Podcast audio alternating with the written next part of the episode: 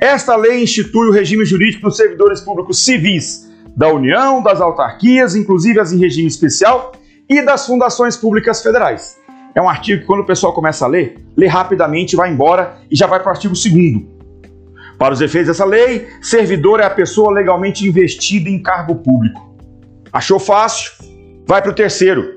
Cargo público é o conjunto de atribuições e responsabilidades previstas na estrutura organizacional que devem ser cometidas a um servidor, ou seja, repassadas a um servidor. E aí vem, parágrafo único: os cargos públicos, acessíveis a todos os brasileiros, são criados por lei com denominação própria e vencimento pago pelos cofres públicos para provimento em caráter efetivo ou em comissão. Ok, você faz essa leitura, segue o barco, mas será que você firmou o que precisava para poder ser cobrado na tua prova e você acertar? Vamos ver? Vamos lá, ó. Primeira questão. A primeira questão traz assim: questão número 1 um do seu material, tá aí no seu material PDF, no, na, no, no link aqui, e diz o seguinte: no que se refere ao regime jurídico dos servidores públicos civis da União, assinar a opção correta. A Lei 812 reúne as normas aplicáveis aos servidores públicos civis da União, das autarquias e das empresas públicas federais. Empresas públicas federais? Nanecas. Nenecas. Olha aqui, meus caros. Ó, ó. Autarquias e fundações públicas federais. Ou seja, ela só vale para pessoa jurídica de direito público. Não vale para PJ de direito privado. Então, quando essa nossa primeira questão traz para a gente aqui, eu já tenho que fazer o quê? Eu tenho que voltar aqui e colocar PJ de direito privado, e aí eu vou exemplificar, empresa pública e sociedade de economia mista, não, não, não. Ó, eu não uso essa lei para PJ de direito privado. Então a vantagem de você estudar com as questões é isso. Você já vai anotando de acordo com aquilo que você vai encontrando ali nos seus itens. Vamos seguir, vamos seguir. Vamos para a tela. Ó, letra B. Tanto os servidores estatutários quanto os seletistas submetem-se ao regime jurídico único da Lei 8.112. Ora, se eles são seletistas, eles seguem o quê? Eles seguem a CLT. A 812 é o regime estatutário, que está aqui, ó. Institui o regime jurídico. Que regime jurídico é esse? O regime estatutário. O regime seletista vale só para as PJs de direito privado e para aquelas PJs de direito público que não têm ali a adoção do regime jurídico estatutário, que por algum motivo o município não quis criar o seu regime jurídico estatutário, aí ele vai seguir a CLT. Isso é possível, mas na esfera federal isso não aconteceu. Já lá em dezembro de 1990 nasce a nossa querida Lei 8112. Então por isso, ó, letra B está equivocada. Letra C.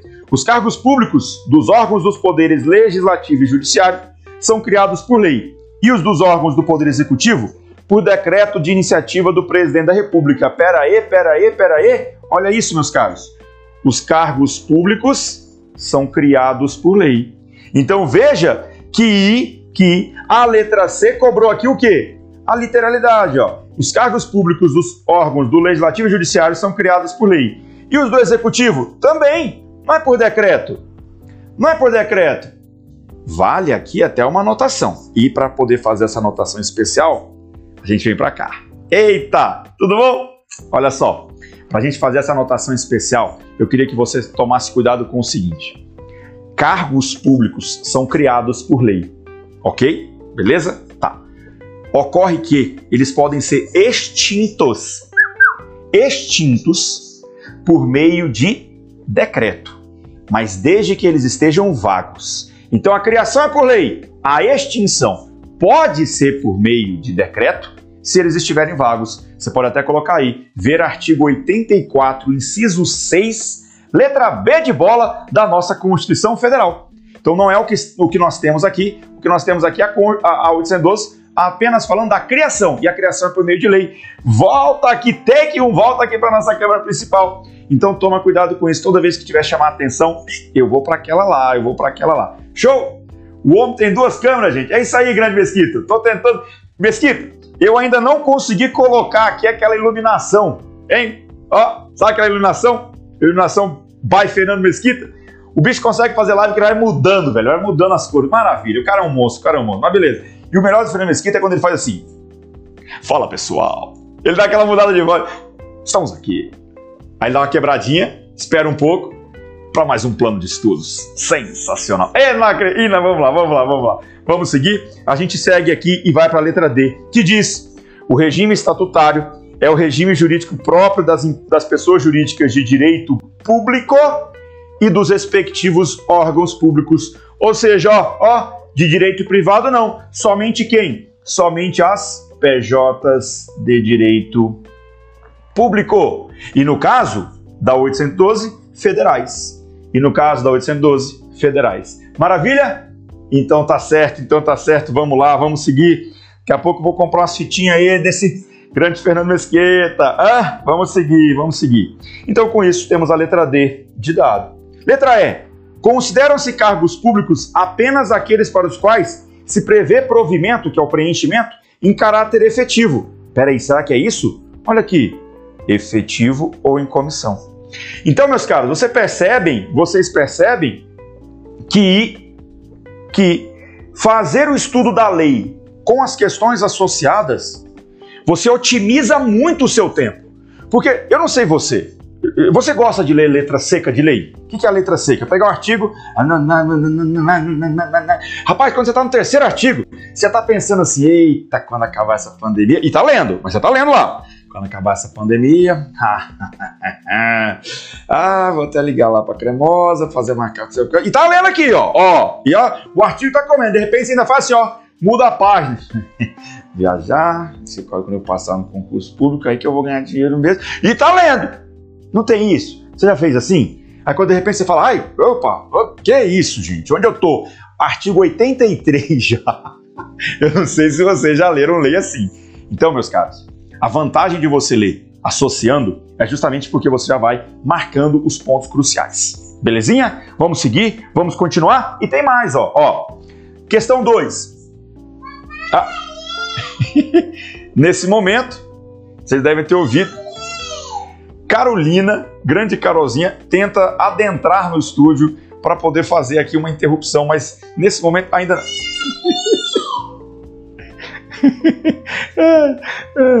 mano, abre, abre, pode abrir a porta, mano. Dá aqui. Vem cá. Você quer o quê, minha princesinha? Ai, vem aqui. Vamos. Machuquei. Você machucou? Machuquei. Machucou com o que que você machucou? Eu tô falando com meu amigo. Um monte de amigo. Tem mais de 600 amigos assistindo. Manda beijo para eles. Como é que você chama? Seu nome. Fala seu nome.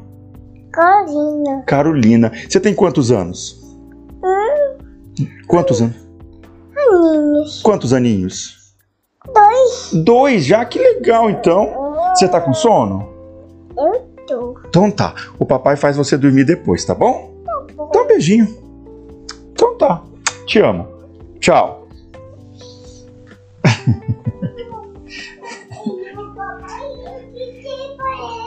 Beijo, você gritou pro papai. Tchau. Papai tem que terminar aqui, tá bom? Então, beijo. o problema é que se vem um. Vem ah, amor.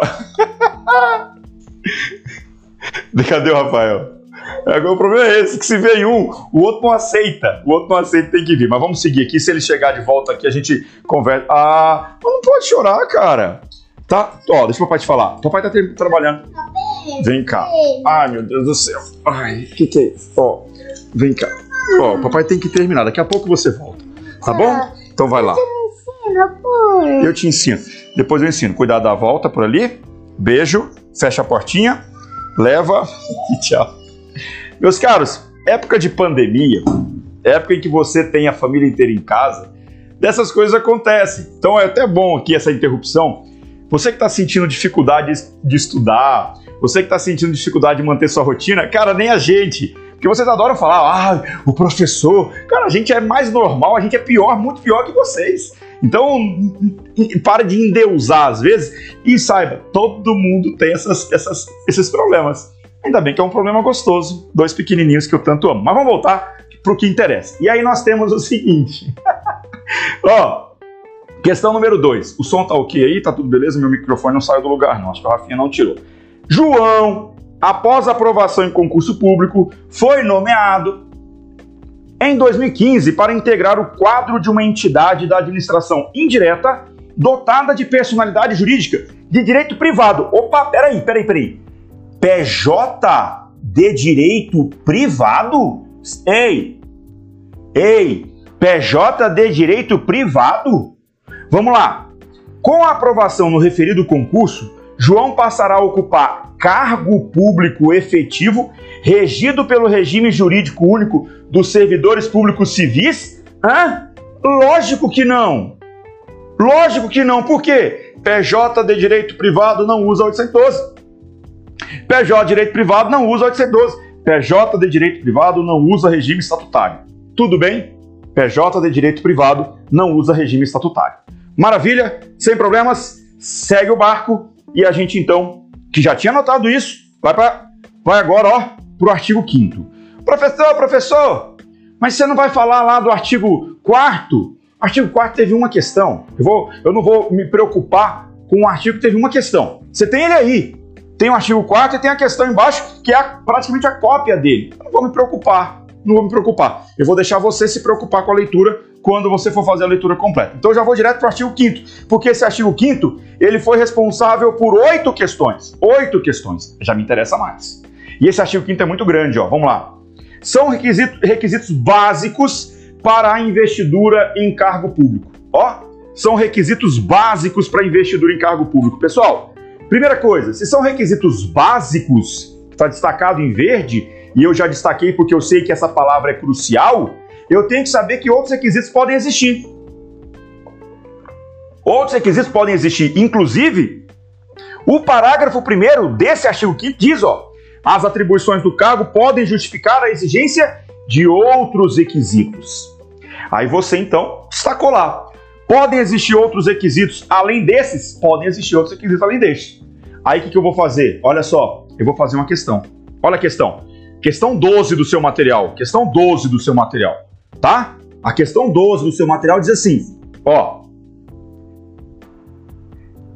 Em relação ao regime jurídico dos, cargos, empregos e funções públicas e as disposições da Lei 812, julgue o item que se segue. Note que ele fala Lei 812 e diz assim: de acordo com a jurisprudência do STF. Então veja que, embora ele esteja cobrando a 812, ele quis saber uma interpretação do STF sobre a Lei 812. Vamos lá. De acordo com a jurisprudência do STF, é válida a exigência de exame psicotécnico em concursos públicos, desde que esteja a exigência prevista no edital do certame. E aí? Verdadeira ou falsa a questão? Ah, professor, deixa eu voltar lá, volta lá para mim, volta lá para mim, professor. Deixa eu ler lá para mim. As atribuições do cargo podem justificar a exigência de outros requisitos estabelecidos em lei. Estabelecidos onde, querido professor? Estabelecidos onde, querido professor? Meus caros, estabelecidos em lei. Onde é que a questão disse? Previsto onde? No edital, previsto no edital. No edital? No edital não, querido. É em lei. Olha o peguinha dessa questão. E note que, mesmo que você não soubesse da jurisprudência do STF, bastaria voltar na tela? Bastaria seguir aqui, ó. Está escrito na nossa lei. Estabelecidos em lei. O Supremo disse não pode o psicotécnico, psicotécnico estar previsto somente no edital. Tem que estar previsto em lei porque a própria lei exige que esteja previsto em lei. Entenderam? Viu a importância de você já ler uma questão associada ao artigo? É por isso que a gente está aqui trabalhando. Entenderam? Viu o peguinha? Tem um peguinha aí. Tem um peguinha, como disse Ingrid Santos Biermann. A Ingrid Santos Biermann, ela disse, tem um peguinha. E tem mesmo um peguinha.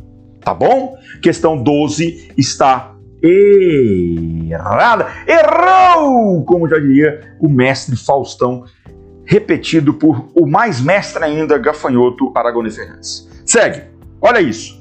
Olha só. A lei aqui diz: são requisitos básicos para investidura em cargo público. Ah, e tem uma coisa, hein? Quando é que se dá a investidura? Daqui a pouco a gente vai trabalhar exatamente essa relação. Já já vou fa falar dessa relação, mas eu até já vou escrever aqui, ó. A investidura se dá com a posse. De repente você vai me perguntar Você vai me perguntar assim, professor, oi, no ato da inscrição já tem que ter? Não, é na posse. Vamos lá. Aí, o primeiro requisito é a nacionalidade brasileira. Pessoal, quando se fala em brasileiro, que tipo de brasileiro a gente tem? O nato e o naturalizado. Aí eu te pergunto, ei, ei, olha para cá. Há distinção pela 812 em nato e naturalizado? Não há não, ó. Ó, era só coloca assim, a nacionalidade brasileira. A nacionalidade brasileira. E aí, ó, a gente tem que tomar cuidado. Porque o parágrafo terceiro diz: as universidades e instituições de pesquisa científica e tecnológica federais poderão prover seus cargos, preencher seu car seus cargos, prover é preencher, com professores, técnicos e cientistas estrangeiros, de acordo com as normas e os procedimentos desta lei. Então veja, se é nacionalidade brasileira, pouco importa se é nato, pouco importa se é naturalizado. Pouco importa, ok? Não importa pra gente. Quem faz a distinção? Quem faz é a Constituição. A Constituição diz: só pode brasileiro nato para esses cargos. A nossa 812 não. Ela só fala brasileiro. E distingue o brasileiro do estrangeiro. Então quer dizer que o estrangeiro não pode ocupar qualquer cargo. Tem que ser professor, técnico ou cientista. Onde? Onde? Nas universidades e instituições de pesquisa científica e tecnológica federais. Vamos ver como é que isso vem. Olha aqui, olha aqui. Para investidura em cargo público, questão número 9, tá? Questão número 9 para investidura em cargo público, exige-se, entre outros requisitos, a nacionalidade brasileira originária ou nata.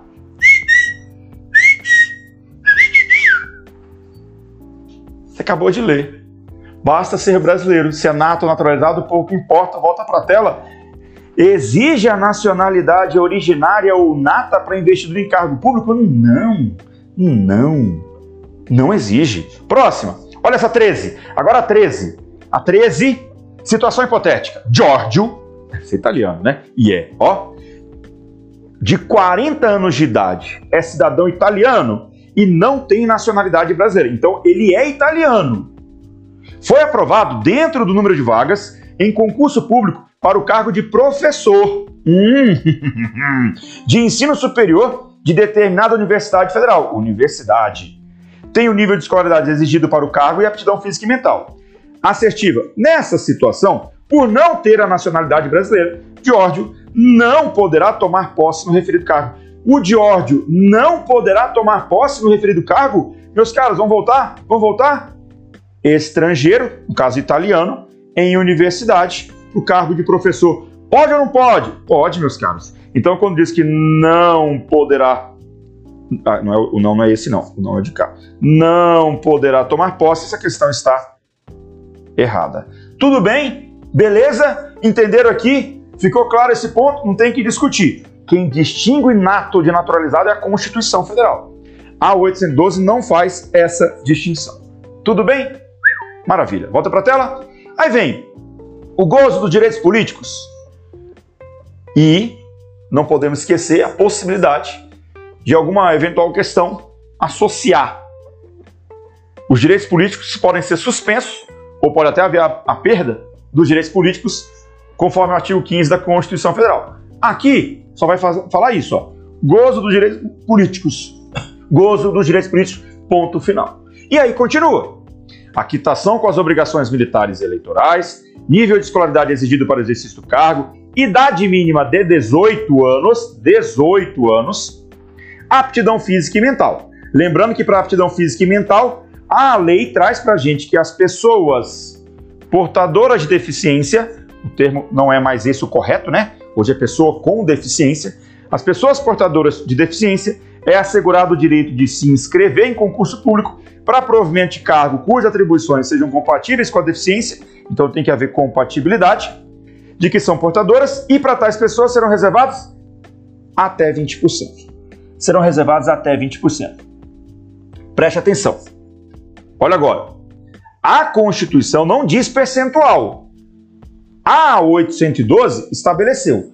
Cuidado, porque esse percentual vai variar conforme cada estado. Então tem estado que vai usar 10%, tem estado que vai usar 5%, tem estado que vai definir que será de 20%.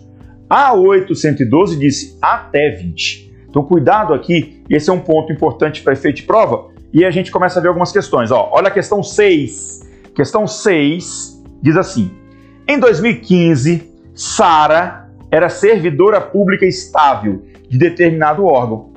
No ano seguinte, ela foi aprovada em concurso público para cargo de provimento efetivo de outro órgão público. Então veja, em 2015 ela já era estável, já era estável.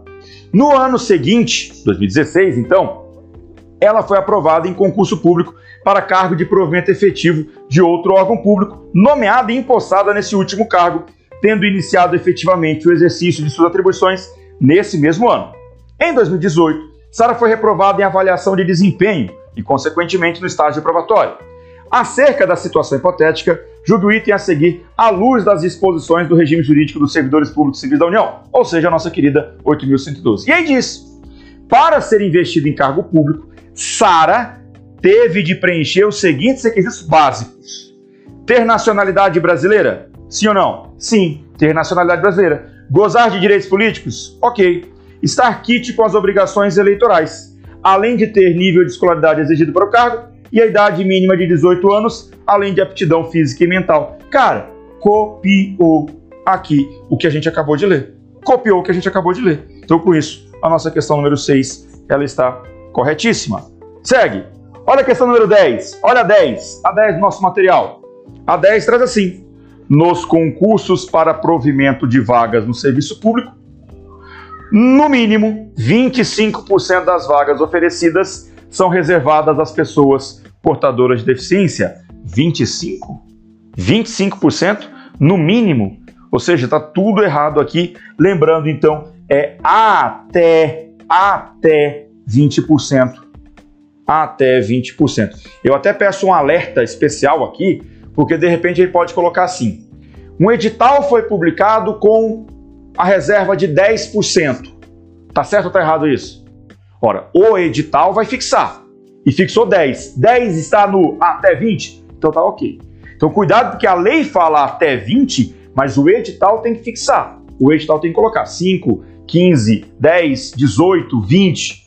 Tudo bem? Então cuidado com esse ponto. Voltando, a gente vai agora para o artigo 7 E esse artigo 7 ele tem a importância, por quê? Porque nós vimos o artigo 2 dizendo: servidor é a pessoa legalmente investida em cargo público. Servidor é a pessoa legalmente investida em cargo público.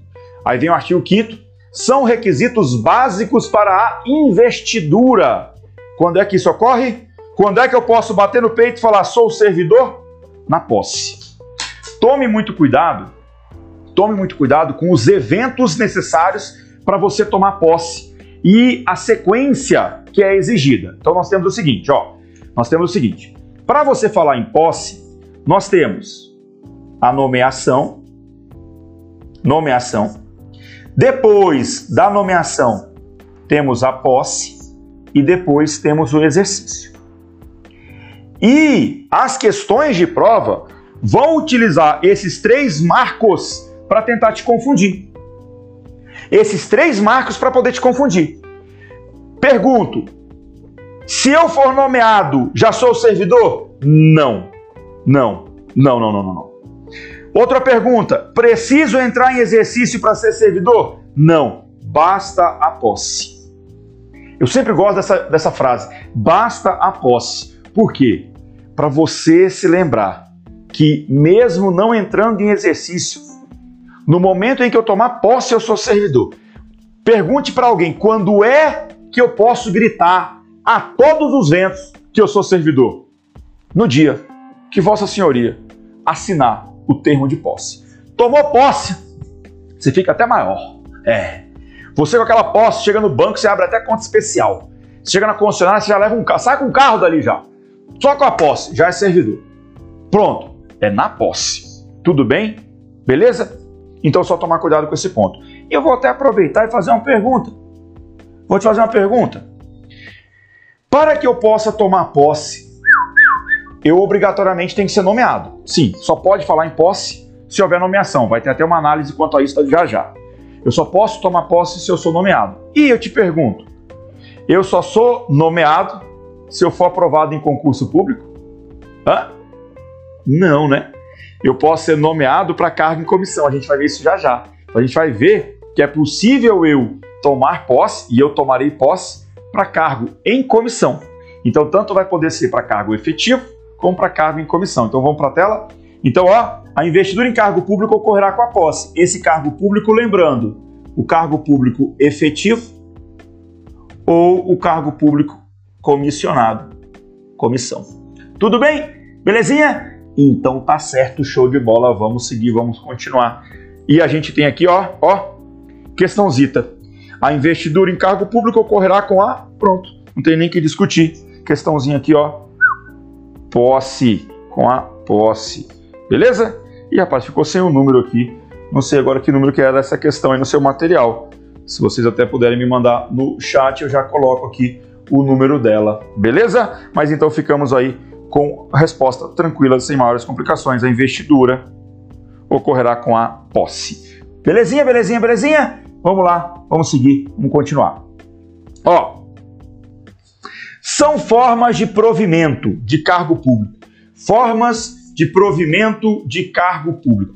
O que é provimento? Ah, só voltando aqui. O pessoal falou, essa aqui é a 14. Beleza. Ó, opa, apaga. Maravilha. Vamos lá. Formas de provimento de cargo público. O que é provimento? Provimento é preenchimento. Como é que a gente vai preencher um cargo? Como é que a administração pública vai preencher um cargo? E ela tem várias figuras, vários instrumentos para isso. Vamos para a tela. Ó. Ah, é bom que a gente já faça a comparação, ó. Saber das formas de provimento para não confundir com as formas de vacância. não tem nem como confundir. Depende, ó. Nós vamos perceber situações aqui, ó, que nós vamos encontrar nos dois lados, ó. Isso é inclusive uma informação muito importante, muito importante. Tem até macete para decorar, ó. Ó, NPA R4 para decorar as formas de provimento. Até eu decoro diferente, tudo bem. Você decora do jeito que você decorar. O que interessa é decorar, tá? O que interessa é decorar. NPA R4, por que NPA R4? Nomeação, promoção e o aproveitamento, NPA, nomeação, promoção e o aproveitamento, e tem quatro R's. Ah, você decora NPA 4R. Tudo bem, querido, tudo bem, não tem problema, tá? Beleza. Nossa querida Ludmilla decora como no pro a pré. Oh, meu Deus, como é? No pro a pro. He, he, he, he. Beleza. Sim, ok. No pro a pro. He, he, he, he. Ok. O que interessa é decorar. NPA R4, você tem quatro aí. Res. Vamos lá. Readaptação, reversão, reintegração e recondução. Maravilha. Sem problemas. O que interessa é decorar. Já quanto à vacância, é o Padre PF. Padre PF. E se você decorar Padre PF, você vai decorar as situações aqui que nós temos de, de vacância do cargo público, que de certa forma até são um pouco mais simples para você decorar. A exoneração, demissão, promoção, readaptação, que são as duas que coincidem, aposentadoria, posse em outro cargo inacumulável e falecimento. Maravilha, maravilha, maravilha, maravilha, é o que tem para janta, vamos lá. E aí, meus caros, vamos para as questões. A readequação consiste no retorno do servidor estável ao cargo anteriormente ocupado. Peraí, readequação? Te pergunto, volta. Tem readequação em algum lugar aqui? Tem readequação? Não, não tem readequação. Então, se não tem, a questão está errada. Pronto. Não existe readequação. Não existe. A lei não tratou de readequação. Não existe essa figura. Então, de cara já está errado. Ok? Então tá. Vamos seguir e a gente tem a próxima questão que diz assim: Provimento é o ato emanado da pessoa física designada para ocupar um cargo público, por meio do qual ela inicia o exercício na função a que fora nomeada. Que é isso, cara? Provimento, provimento é a forma que a administração pública tem de preencher originariamente, inicialmente, ou de movimentar seus servidores ali ao longo de sua carreira, de sua, de sua atividade. Então tem uma forma originária, que é a nomeação, é a maneira de ingressar. A administração, para fazer você ingressar, vai te nomear. E depois ela vai ter várias formas para permitir que você ali, de alguma maneira, se movimente em razão de fatos dos mais variados. Tudo bem? Estou voltando para nossa tela. Não tem nada a ver essa questão número 20, por isso ela está aqui equivocada. Ok? Seguindo. 21. Ascensão e reintegração são formas de provimento de cargo público. Ascensão, ascensão já foi forma de provimento, hoje já não existe, é inconstitucional. O Supremo Tribunal Federal declarou inconstitucional e depois a lei acabou retirando do texto da nossa 8.112. A ascensão era assim, ó. Eu era técnico, internamente fazia um concurso e virava analista. Olha que maravilha! Eu era agente de polícia, fazia um concurso interno e virava ali delegado. Olha que maravilha! Essa ascensão é proibida, isso não é possível. Então, por isso, o Supremo declarou isso inconstitucional. 21 aqui também está errada, errada. Tudo bem? Beleza? Então é só de você decorar ali os casos do artigo 8 já te ajuda demais para você acertar questões. Nomeação. Primeira forma de provimento e é uma forma de provimento originário. Por que originário? É a maneira pela qual a administração vai fazer com que você possa ingressar num cargo público. Cuidado aqui, e a lei é muito clara. A nomeação, ela é tanto para caráter efetivo. Atenção, oi, o que é caráter efetivo? É o concursado. Concursado. Caráter efetivo é concursado. Se alguém te perguntasse o que, que é ser efetivo, é a pessoa que é boa, efetiva. Não, efetivo é concursado. Falou que a pessoa é, ocupa um cargo efetivo, ela é uma concursada obrigatoriamente, tá? Cargo efetivo é aquele concursado. Tudo bem? Tanto para o cargo efetivo, como também para o cargo em comissão. Muita gente esquece que o cargo em comissão ele é nomeado, tem posse e tem exercício. É. Tem mais que esse. Ele é nomeado, tem prazo para ser para tomar posse, que é o mesmo daquele que ocupa o cargo, vai ocupar um cargo efetivo, e depois tem prazo para entrar em exercício. Então cuidado porque é cargo ou efetivo ou em comissão, mas é cargo. Tudo bem? Beleza? Voltando para nossa nossa tela. Então nós temos tanto o efetivo quanto em comissão. E o parágrafo único traz uma situação que diz assim, ó. E diz assim, ó: o servidor ocupante de cargo em comissão ou de natureza especial, é a mesma coisa que cargo em comissão, igual, poderá ser nomeado para ter exercício interinamente em outro cargo de confiança. Cargo de confiança é a mesma coisa que cargo em comissão. Cargo em comissão, natureza especial ou cargo de confiança é tudo a mesma coisa. Você não pode confundir com função de confiança. Agora, se eu chamar de cargo em comissão, cargo de confiança, cargo de natureza especial, tudo a mesma coisa. Cargo comissionado. O que interessa é que a palavra começa com cargo. Cargo, o quê? Cargo em comissão. Cargo de confiança. Cargo de natureza especial. Tudo é cargo em comissão que você conhece. Agora, tem a função de confiança, também chamada de função comissionada, mas é função, aí é outra coisa. Tudo bem? Volta para a tela. E aí nós temos que quem tem um cargo em comissão pode ser nomeado para outro cargo em comissão, desde que de maneira interina, sem prejuízo das atribuições do que atualmente ocupa, hipótese em que deverá optar pela remuneração de um deles durante o período da interinidade. Ou seja, posso eu acumular dois cargos em comissão? Posso, desde que esse segundo seja provisório, interino. E eu não vou receber pelos dois. Então, se esse aqui me paga 10 e esse paga 5, eu não vou receber 15, eu vou receber 10 e vou acumular sem receber nada desse. Entendeu? Beleza? Quando eu acumulo cargo em comissão, é de maneira provisória interina e eu não recebo somatório. Eu opto para ver qual que é maior. Tudo bem? Maravilha, volta para a tela. Com isso, ó, olha a questãozinha, olha a questãozinha. Os cargos públicos podem ser providos somente mediante nomeação em concurso público. Tá um, tem um monte de coisa errada. Por quê? Quando você fala em providos, nós temos várias formas de provimento. Várias formas de provimento, tá? E mais, quando se fala em nomeação, essa nomeação ela não exige obrigatoriamente o concurso público, porque existe ali aquelas pessoas que assumem cargo de confiança, o chamado cargo em comissão, tá? Então tomar cuidado com isso. Questão número 23 aqui. Errada. Questão 23 errada. Tudo bem? Segue o barco. Questão 25. Questão 25. É permitido o exercício de mais de um cargo em comissão, desde que seja na condição de interino, Professor, professor, oi, querido. Mas não tinha que falar também aí que era para optar pela remuneração? Peraí, peraí, peraí. Te pergunto, é permitido o exercício de mais de um cargo de comissão? É. Obrigatoriamente tem que ser na condição de interino provisório? Sim. Tá dizendo que basta isso? Não. Ele está dizendo que tem que ser interino, provisório. Perfeito. Deixa eu dar um macete aí. Em regra, quando a gente fala em questões do, do, do, do CESP, as questões incompletas do CESP, em regra, são verdadeiras, tá? Se, só porque ela é incompleta, ele, em regra, não considera como falsa, não. Então, essa questão de número 25 aí, ela está correta. Tudo bem? Agora a gente vai para o artigo 12. Artigo 12. Professor, oi, meu amor. É que você pulou o artigo 10 e o 11, porque não tem questão, tá? Beleza? Tá bom então, entendeu?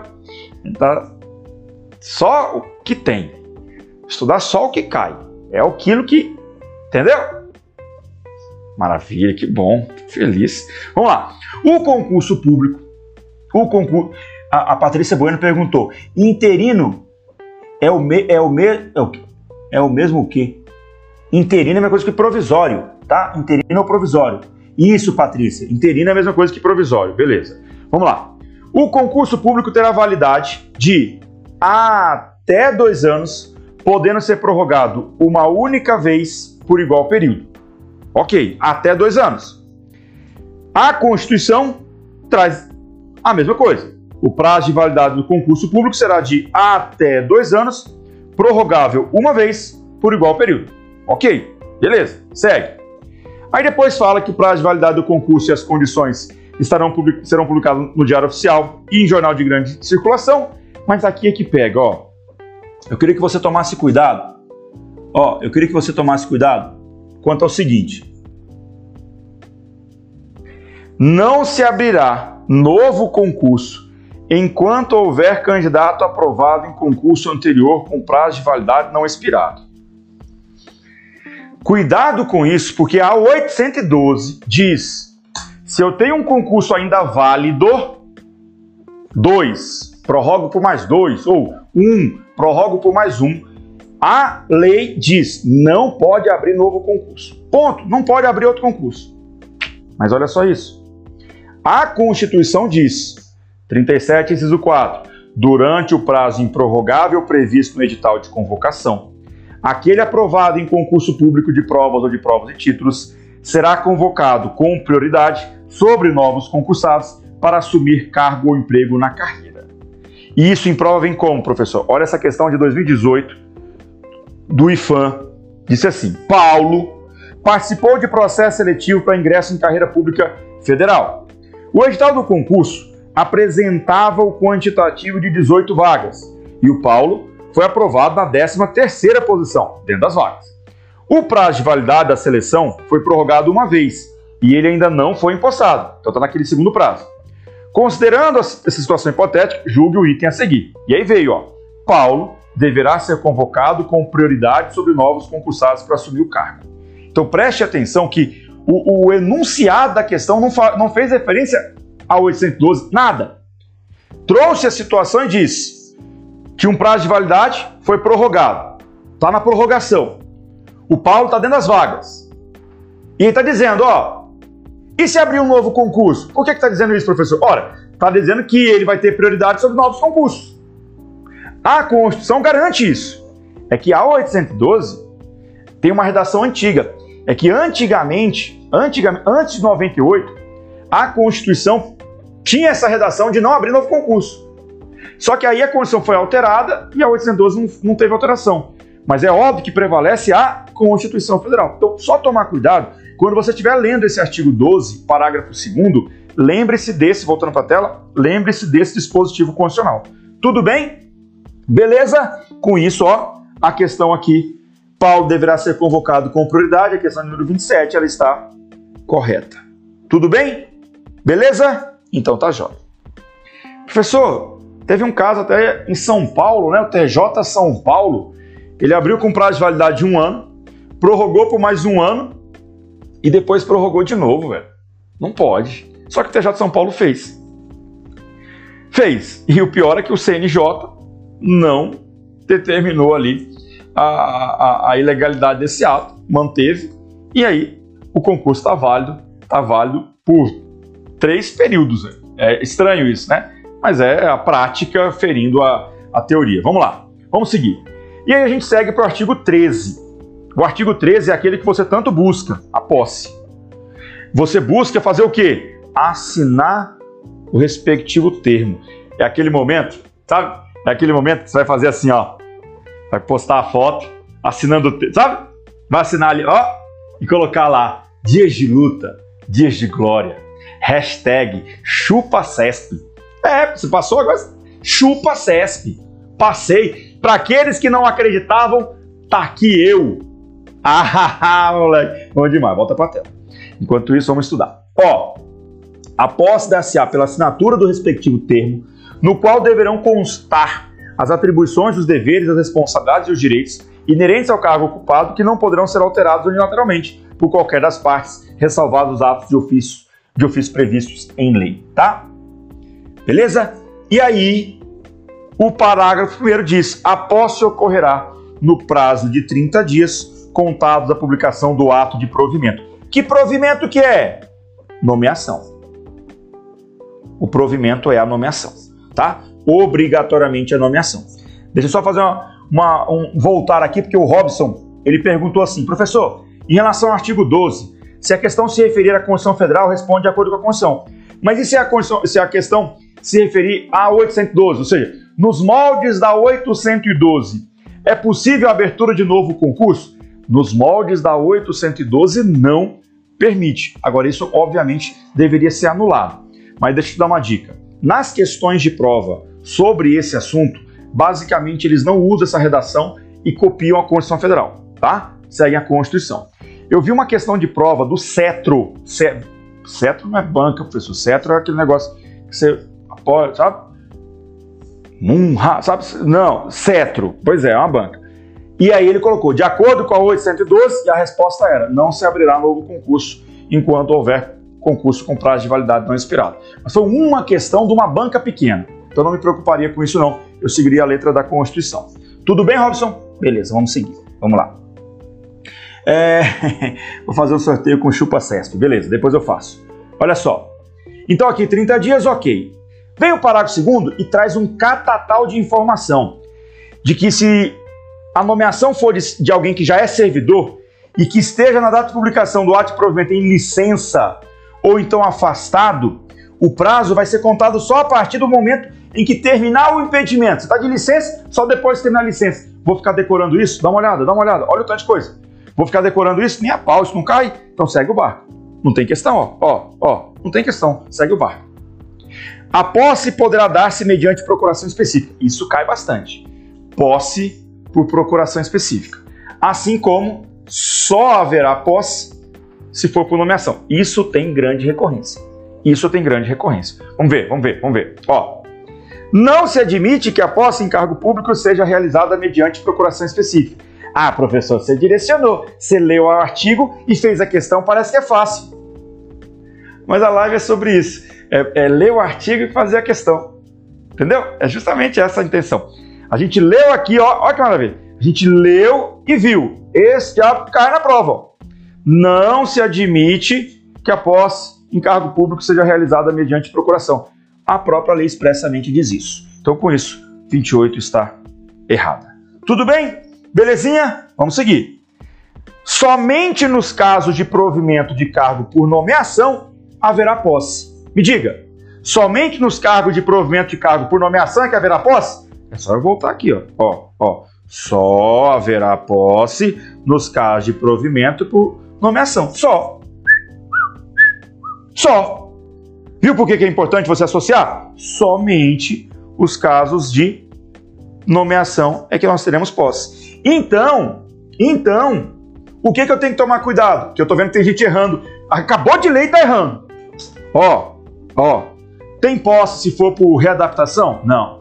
Tem posse na reintegração? Não. Tem posse na recondução? Não. Tem posse no aproveitamento? Não. Tem posse na promoção? Não. A posse é só quando houver nomeação. Nomeou, tomou posse. Posse é só nomeação. Nomeação, posse. Só. Entendeu? Viu? Então tá bom. Obrigado. Vamos seguir, tá bom? Vamos lá, vamos lá. Então a 29, ela está corretíssima. Seguindo, seguindo, seguindo, a gente então tem assim, ó, 30. A posse no serviço público ocorrerá no máximo, no prazo máximo de 15 dias? Não, né? Qual que é o prazo de posse? 30 dias. O prazo de posse é de 30 dias contado da publicação da nomeação, ou seja, do ato de provimento. Então aqui questão 30 errado. E a gente segue, a gente segue. E vai agora para o artigo 15, que trata de exercício. Trata de exercício, tá? E no exercício diz que é o efetivo desempenho. Exercício é trabalhar. Exercício é trabalhar.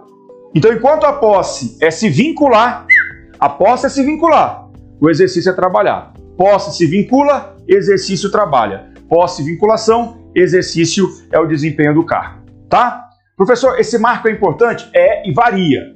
Tem certas coisas que eu vou olhar na posse, tem outras coisas que só no exercício. Por exemplo, estágio probatório, no exercício.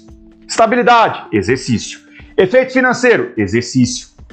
Agora, agora, o momento em que olho se eu ocupo mais de um cargo público, se eu já tomei posse em outro.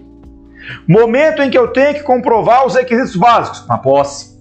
Na posse. Então, tomar cuidado que tem efeitos na posse, tem efeitos no exercício. Tudo bem? Volta para a tela. E aí, o prazo para você entrar em exercício é metade da posse, 15 dias. 15 dias. Vamos ver como é que isso vem em prova. Após ser empossado, o servidor que não entrar em exercício no prazo legal será exonerado. Eita, será que está escrito isso em algum lugar? Aqui, ó. Ó, o servidor será exonerado. Note que ele já está chamando de servidor. Então, já, ó, de novo, o servidor será exonerado do cargo ou será tornado sem efeito o ato de sua designação para função de confiança se não entrar em exercício nos prazos previstos neste artigo. Olha isso. Eu já sou servidor antes de entrar em exercício, porque para ser servidor basta posse. Basta posse. E essa, eu coloquei aqui só é, é, é, uma representatividade desse assunto, mas dentro do artigo 15, esse é o assunto mais cobrado. Não é nem o prazo de 15 dias para entrar em exercício. O mais cobrado é, preste atenção, se eu nem tomo posse, o que acontece comigo? Essa precisa da câmera especial, essa aqui é aqui, ó. Presta atenção. Eu sou nomeado. Olha pra cá, você da direita. Eita! Ó, eu sou nomeado. Não tomo posse. Eu sou servidor? Não. Vai fazer o que comigo? Nada, não sou ninguém ainda. Entendeu? Ninguém, né? O professor André afirma que quem não é servidor é ninguém. Tá, para de mim. Eu não sou ninguém ainda para administração. Então, se eu fui nomeado e nem tomei posse, o que, ela vai fazer? Ela vai simplesmente pegar aqui, ó, jogar fora o papel. O que ela fez? Ela torna sem efeito a minha nomeação. Só isso. Torna sem efeito. Serviu para nada, não tomou posse. Agora, se eu tomo posse, eu sou servidor. Se eu não entrar em exercício, é que eu sou exonerado. Eles vão colocar assim: João não tomou posse no prazo determinado, devendo a administração exonerá-lo. Exonerar é quebrar vínculo. Tem vínculo, minha filha? Não tem. Se não tem vínculo, não há que quebrar vínculo. Eu só tenho vínculo quando? Fala para mim. Fala que eu te ouço. Fala que eu te escuto. Quando é que tem o vínculo? Com a posse. Boa. É com a posse. Tudo bem? Beleza? Então tá certo. Então tá certo. Temos então aí temos então aí que tomar esse cuidado. Vamos para a tela. Ó, então, após ser empossado, o servidor que não entrar em exercício será exonerado. Tá certo isso? Hã? Tá certíssimo isso. Não, não entrou em exercício, mas ele já tomou posse, ó. Tá empossado. Ele tá empossado. Beleza então. Beleza então. Com isso, questão 31 está correta. Segue o barco. Agora vem o artigo 20. Professor! Oi, querida.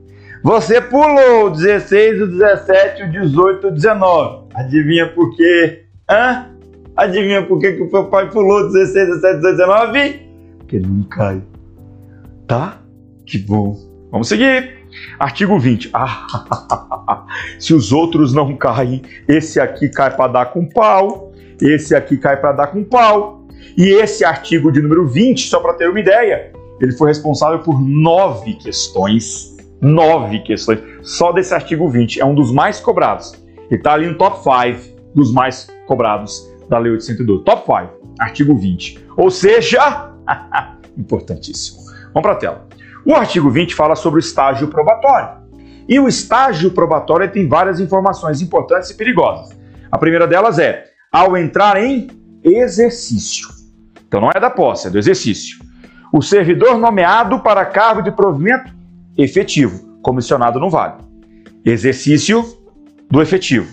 Ficará sujeito a estágio probatório por período de 24 meses. Ei, ei, cuidado, porque embora a lei diga até hoje 24 meses, na verdade são 36.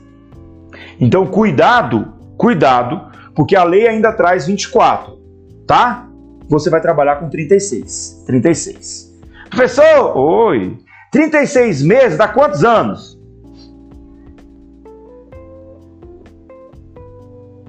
Professor, oi. Se vier na prova 3 anos, ok. 36 meses, ok. Beleza? Professor, quanto que é 3 vezes 365? Não precisa mexer com isso não. Mas você sabia que tem uma diferença? Que eu não posso equiparar realmente 36 meses a 3 anos. Não daria, não seria correto. Por quê? Porque a lei diz pra gente que nós temos que converter 365 dias em um ano. Mas tá certo. Mas e no, e no ano bissexto? Que tem 366, no ano de 366 dias, nós temos um ano e um dia. Então, daria ali uma possível diferença. Daria ali uma possível diferença. Mas, para efeito de prova, volta para a tela.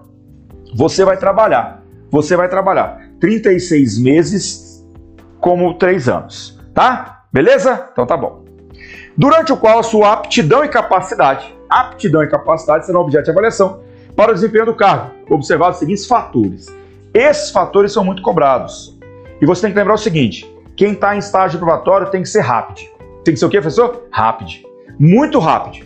Se ele não for rápido, como assim rápido? Rápido. Ele tem que ser rápido. Ele tem que ter responsabilidade, assiduidade, produtividade, iniciativa e disciplina. Tem que ser rápido.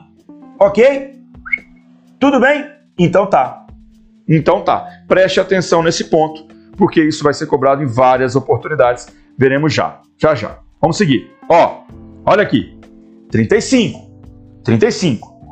O estágio probatório é o período do an... durante o qual durante o qual se exige do servidor público investido em cargo público o quê? Vamos achar rápido. Vamos achar rápido aqui.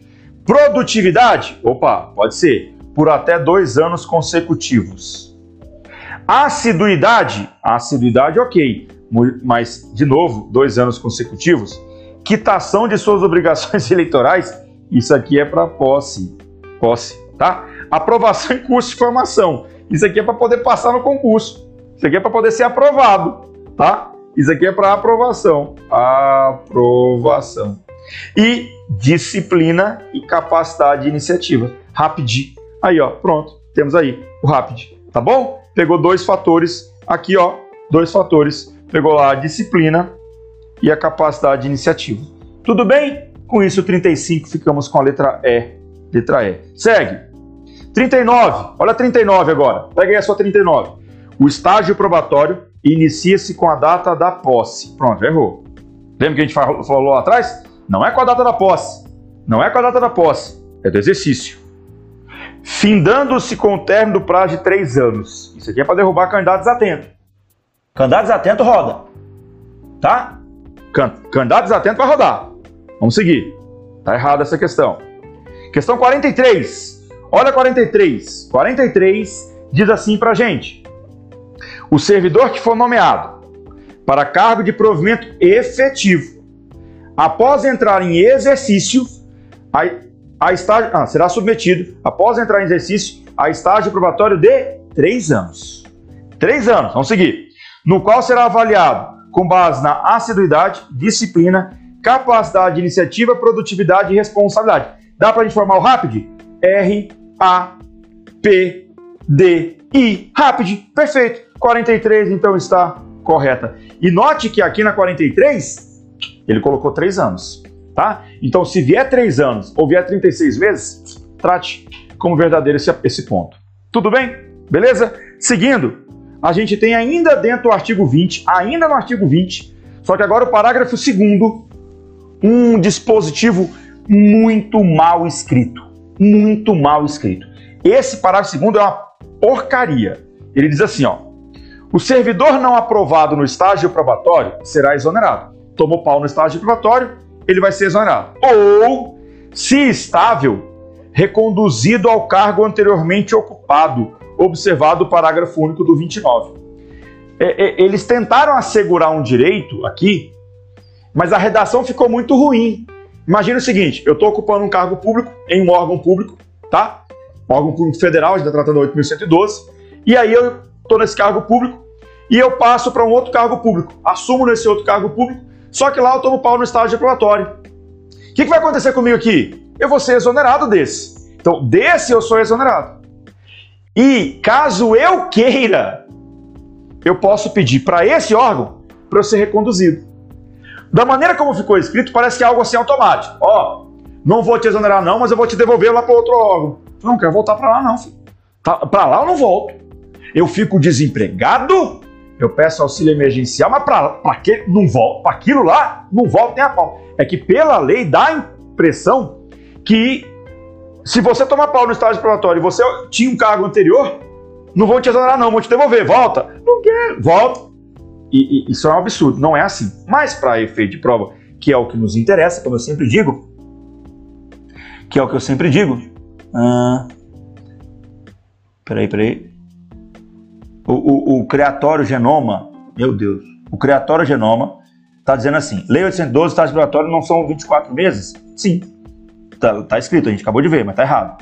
Aí depois ele complementa. A CF fala que em três anos. Não, a CF não fala isso não, criatório. Ô, ô Genoma, olha pra mim aqui, volta pra mim aqui. A CF não fala em momento algum de estágio probatório, tá? A CF fala de estabilidade, é outra coisa, e aí ela coloca três anos. Tudo bem? Então, o estágio probatório, a CF não fala em momento algum. Quem fala de estágio probatório é a Lei 812 na esfera federal. E lá ela diz ainda 24. Mas a gente tem que usar o prazo de três anos que seria o prazo similar ao da estabilidade, por isso 36 meses ou 3 anos. Tudo bem? Segue o barco, bota, volta para a tela. E aí, ó, olha o que nós temos na sequência. Depois eu vou fazer uma questão sobre esse parágrafo segundo. Olha o que nós temos na sequência. Vamos lá, vamos lá, vamos lá. O servidor em estágio probatório poderá exercer quaisquer cargos de provimento em comissão ou funções de direção, chefia ou assessoramento no órgão ou entidade de lotação e somente poderá ser cedido a outro órgão ou entidade para ocupar cargo de natureza especial, cargo de provimento em comissão do grupo DAS, níveis 6, 5 e 4 equivalentes. Não entendi, Lufas, preste atenção. Tomei posse hoje e entrei em exercício hoje. Tudo bom, pessoal? Bom dia, bom dia, tudo bom? Prazer. É, chegou lá, né? Tudo bom? Como é que tá? Beleza? É, hoje em dia tem que ser de máscara, né? Mas beleza, vai acabar isso. Como é que você tá? Tudo bem? Tudo, tudo bom? Tudo... Não, esse aqui não trabalha. Ah, tudo bem. Oi. Você vai completando todo mundo, né? Completando todo mundo. Aí, chega seu chefe e fala: Rapaz, eu tô olhando teu currículo aqui. Que curriculão, hein? Que curriculão. Cara, você quer ser meu novo diretor? Fala: Eu tô entrando hoje, chefe. Mas por que não? Por esse curriculão? Rapaz, diretor hoje, pode ou não pode? Primeiro dia, pode ou não pode? Pode. Desde o seu primeiro dia, você pode ocupar qualquer cargo em comissão ou função de confiança, qualquer um, desde que seja no seu órgão. No órgão que você está sendo lotado, qualquer um, qualquer um. Se você tiver que ser cedido, emprestado para outro órgão, por quê? Seu chefe chega em você e fala: olha, tem um amigo meu que é diretor num outro órgão. E ele estava querendo alguém que tem esse currículo igual você tem, cara. Você não quer ser cedido para lá, não? Ô chefe, é para ocupar que tipo de cargo de comissão lá? Não, é cargo de comissão simplesinho. Não pode, chefe. Não sei se o senhor lembra, mas na 812, se for cedido para outro órgão, é só durante o estágio probatório, só se for para cargo de comissão alto. Então preste atenção. No seu órgão, qualquer cargo de comissão, qualquer função de confiança. Tá mais baixa, é mais alta. Para ser cedido para outro órgão, só se for cargo em comissão ou função de cargo em comissão elevado, tá? Que eles colocam ali 6, 5 e 4 equivalentes. Tudo bem? Então cuidado com esse ponto para você para você não confundir as coisas. Beleza, beleza? Então tá, então tá. Deixa eu só voltar numa pergunta aqui, porque deixa eu ver aqui. É, cadê ele? Cadê ele? Que alguém fez uma pergunta. Ah, hum, hum.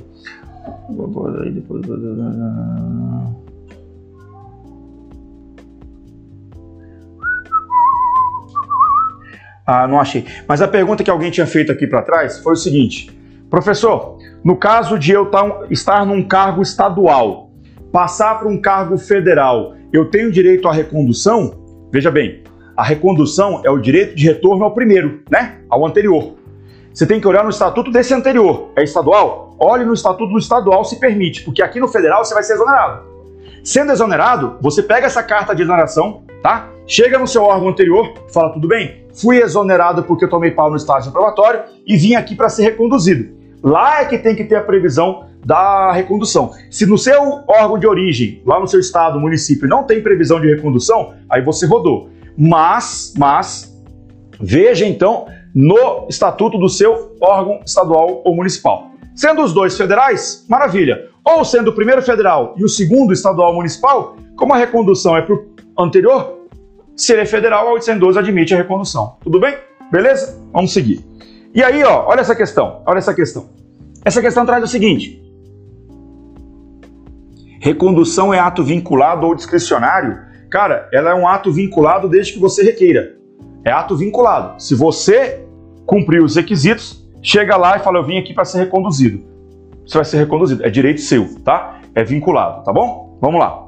O, a 36 diz assim: 36. Em 2015, Sara era servidora pública estável de determinado órgão. 2015, já era estável. No ano seguinte, ou seja, 2016, ela foi aprovada em concurso público para o cargo de provimento efetivo de outro órgão público, outro órgão, nomeada e empossada nesse último cargo, tendo iniciado efetivamente o exercício de suas funções no mesmo ano, ou seja, em 2016. Em 2018, Sara foi reprovada em avaliação de desempenho e, consequentemente, no estágio probatório. Acerca dessa situação hipotética, julgue o item a seguir à luz da Lei 812. Vamos lá. Enquanto estava em estágio probatório no segundo órgão do, no qual trabalhou, Sara não poderia exercer funções de chefia, direção, assessoramento. E aí? E aí?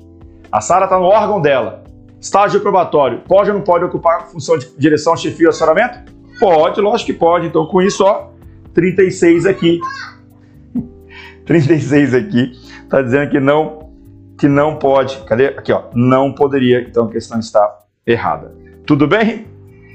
Parágrafo 4 O parágrafo 4 ele traz para a gente assim: ao servidor em estágio probatório, somente serão concedidas as licenças e os afastamentos previstos em tais lugares, bem assim afastamento para participar de curso de formação decorrente de aprovação em concurso para outro, outro cargo, desculpa, na administração pública federal. Veja só, esse parágrafo 4 ele é, tem uma cobrança boa, tá? Tem uma cobrança boa. Quando você vai lá para as licenças e afastamentos, é comum você encontrar perguntas quais são as situações em que eu não posso me licenciar ou me afastar durante o estágio probatório. Vamos para a tela. Decorar matraca. O que é matraca? mandato classista, tratar de interesses particulares e capacitação é muito importante para você. É muito importante para você acertar aí, acertar questões sobre situações em que durante o estágio vibratório eu não posso me licenciar, eu não posso me afastar. Tudo bem? Matraca não pode. Eu fiz uma observação abaixo porque eu nunca vi em prova, nunca vi em prova perguntando diretamente mas para situações de afastamento para mestrado e doutorado no país, também não pode não, tá? Mas em prova, o que é importante é isso aqui que está de vermelho, tá? É isso que está de vermelho. Matraca não pode. Beleza? O Alan Bonfim faz uma pergunta. O Alan Bonfim faz uma pergunta. Função de confiança só para efetivo? Isso, função de confiança só para efetivo. O criatório geral pode ou não pode? Não sei o que você está perguntando, tá? Pode ou não pode, não sei o que você está perguntando. Tem tanta coisa que pode ou não pode, então eu não sei. Tá bom? Vamos seguir Só coloca de novo aí a perguntinha para ficar mais fácil a gente responder. Vamos lá, vamos lá, vamos lá. Ah, beleza, beleza. O que que...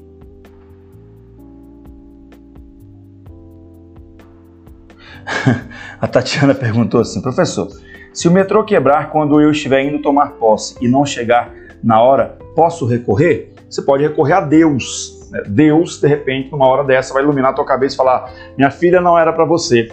Você esperou 30 dias para poder tomar a porra da posse. E lá no trigésimo dia o metrô quebra. Não era seu esse carro. Esqueça isso, parta para a próxima. Lá você seria infeliz.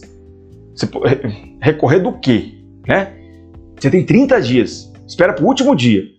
Não deu nem para pegar um Uberzão. Não, nada, nada. Foi no último horário também. Rodou. Aí, meio complicado, né? Meio complicado. Acho que não vai dar para fazer muita coisa não, viu, Tati? Beleza. É Tati, né? Acho que era isso. Vamos lá, vamos lá, vamos lá. A questão anterior falou que ele não podia. Uai, mas ela podia, pô. A questão da Sara. A Sara, ô, Genoma, a Sara não estava no órgão dela? Se a Sara estava no órgão dela, ela pode ocupar o que ela quiser. E a questão dizia que não podia. Então tá errado, entendeu? No órgão dela, ela pode ocupar o que ela quiser. Para ser cedida para outro órgão, que não. Tudo bem? Parará, parará, parará, vamos lá, vamos lá, vamos lá. Segue.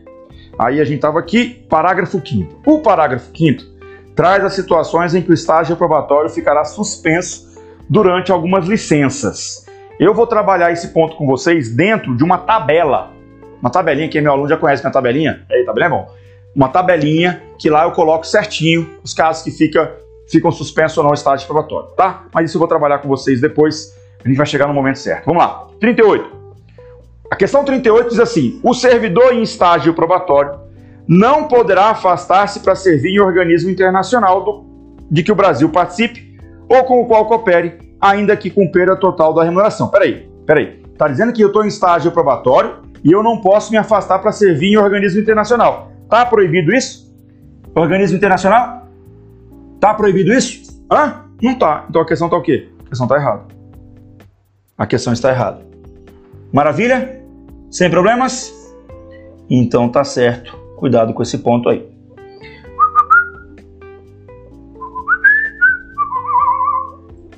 Ah, aqui o, o, o Alci, Alci Rabelo falou, professor, fale sobre os possíveis fatores que podem dilatar o tempo do estágio probatório. Alci, eu tenho a tabelinha, daqui a pouco eu vou mostrar a tabelinha das situações em que o estágio fica suspenso, tá? Já já a gente vai falar sobre isso, fica tranquilo aí. Tem uma tabelinha show para vocês. Vamos seguir, vamos seguir. Próximo, estabilidade. É outra que tem que tomar cuidado. Por quê? Porque aqui está dizendo o servidor habilitado em concurso público e empossado em cargo de provimento efetivo adquirirá estabilidade no serviço público ao completar dois anos. Não são dois anos. Nós temos que usar a Constituição. São estáveis após três anos de efetivo exercício os servidores nomeados para cargo de provimento efetivo em virtude de concurso público. Três anos. São três anos, tá? Aqui, ó, três anos. Então, cuidado com a primeira observação. Por exemplo, essa questão traz, ó, a estabilidade do servidor habilitado em concurso público é garantida imediatamente após a sua posse, haja vista sua aprovação em concurso público. A estabilidade só após três anos. Psiu. Psiu. Vamos para lá? Ei, pra cá. E a vitaliciedade? Quem, professor? A vitaliciedade. Chamados cargos vitalícios. Os cargos vitalícios. Eu vou adquirir a minha vitaliciedade com quanto tempo? Me diga aí. A vitaliciedade. Vitaliciedade quanto tempo? Um. Ai. Um. Na pressão, fala. Na chincha. Vitaliciedade. Depende. Depende. A vitaliciedade, que o Clevin Dias falou dois anos, Clevin Dias falou dois anos, a Tainara Brito falou dois anos. É, a Vitalícia com dois, com dois. Tem gente errando pra caramba. A vitaliciedade decorrente de concurso público, dois anos. Mas a vitaliciedade que se dá ao nomeado para ministro do Supremo Tribunal Federal, por exemplo, é com a posse. Não sabia disso? É? Pois é. Então veja bem: vitaliciedade, ministro do Supremo Tribunal Federal ou ministro do STJ que vai ocupar uma das vagas, por exemplo, da advocacia, da advocacia, certo? Esse cara, esse cara vai ocupar a vaga. O dia que ele tomar posse, ele é vitalício. Ele é vitalício. Tudo bem? Volta para a tela. Então só tomar cuidado aqui com esse ponto, porque eu vi aí depende, papapá, papapá, papapá, parará. É, então só tomar cuidado. Após a posse, TCU também, exatamente, ministro TCU também vale, isso aí. Então cuidado, que pode ser vitalicidade na posse ou com dois anos. Show de bola? Isso para, eu diria, cargos políticos, basicamente. Cargos de alto escalão, Ministério Público, magistratura, tá?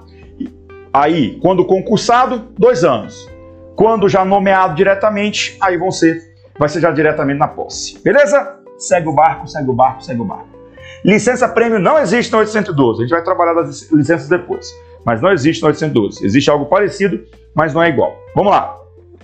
Artigo 22 perigoso. Por quê? Porque ele fala pra gente assim: o servidor estável só perderá o cargo. Olha só.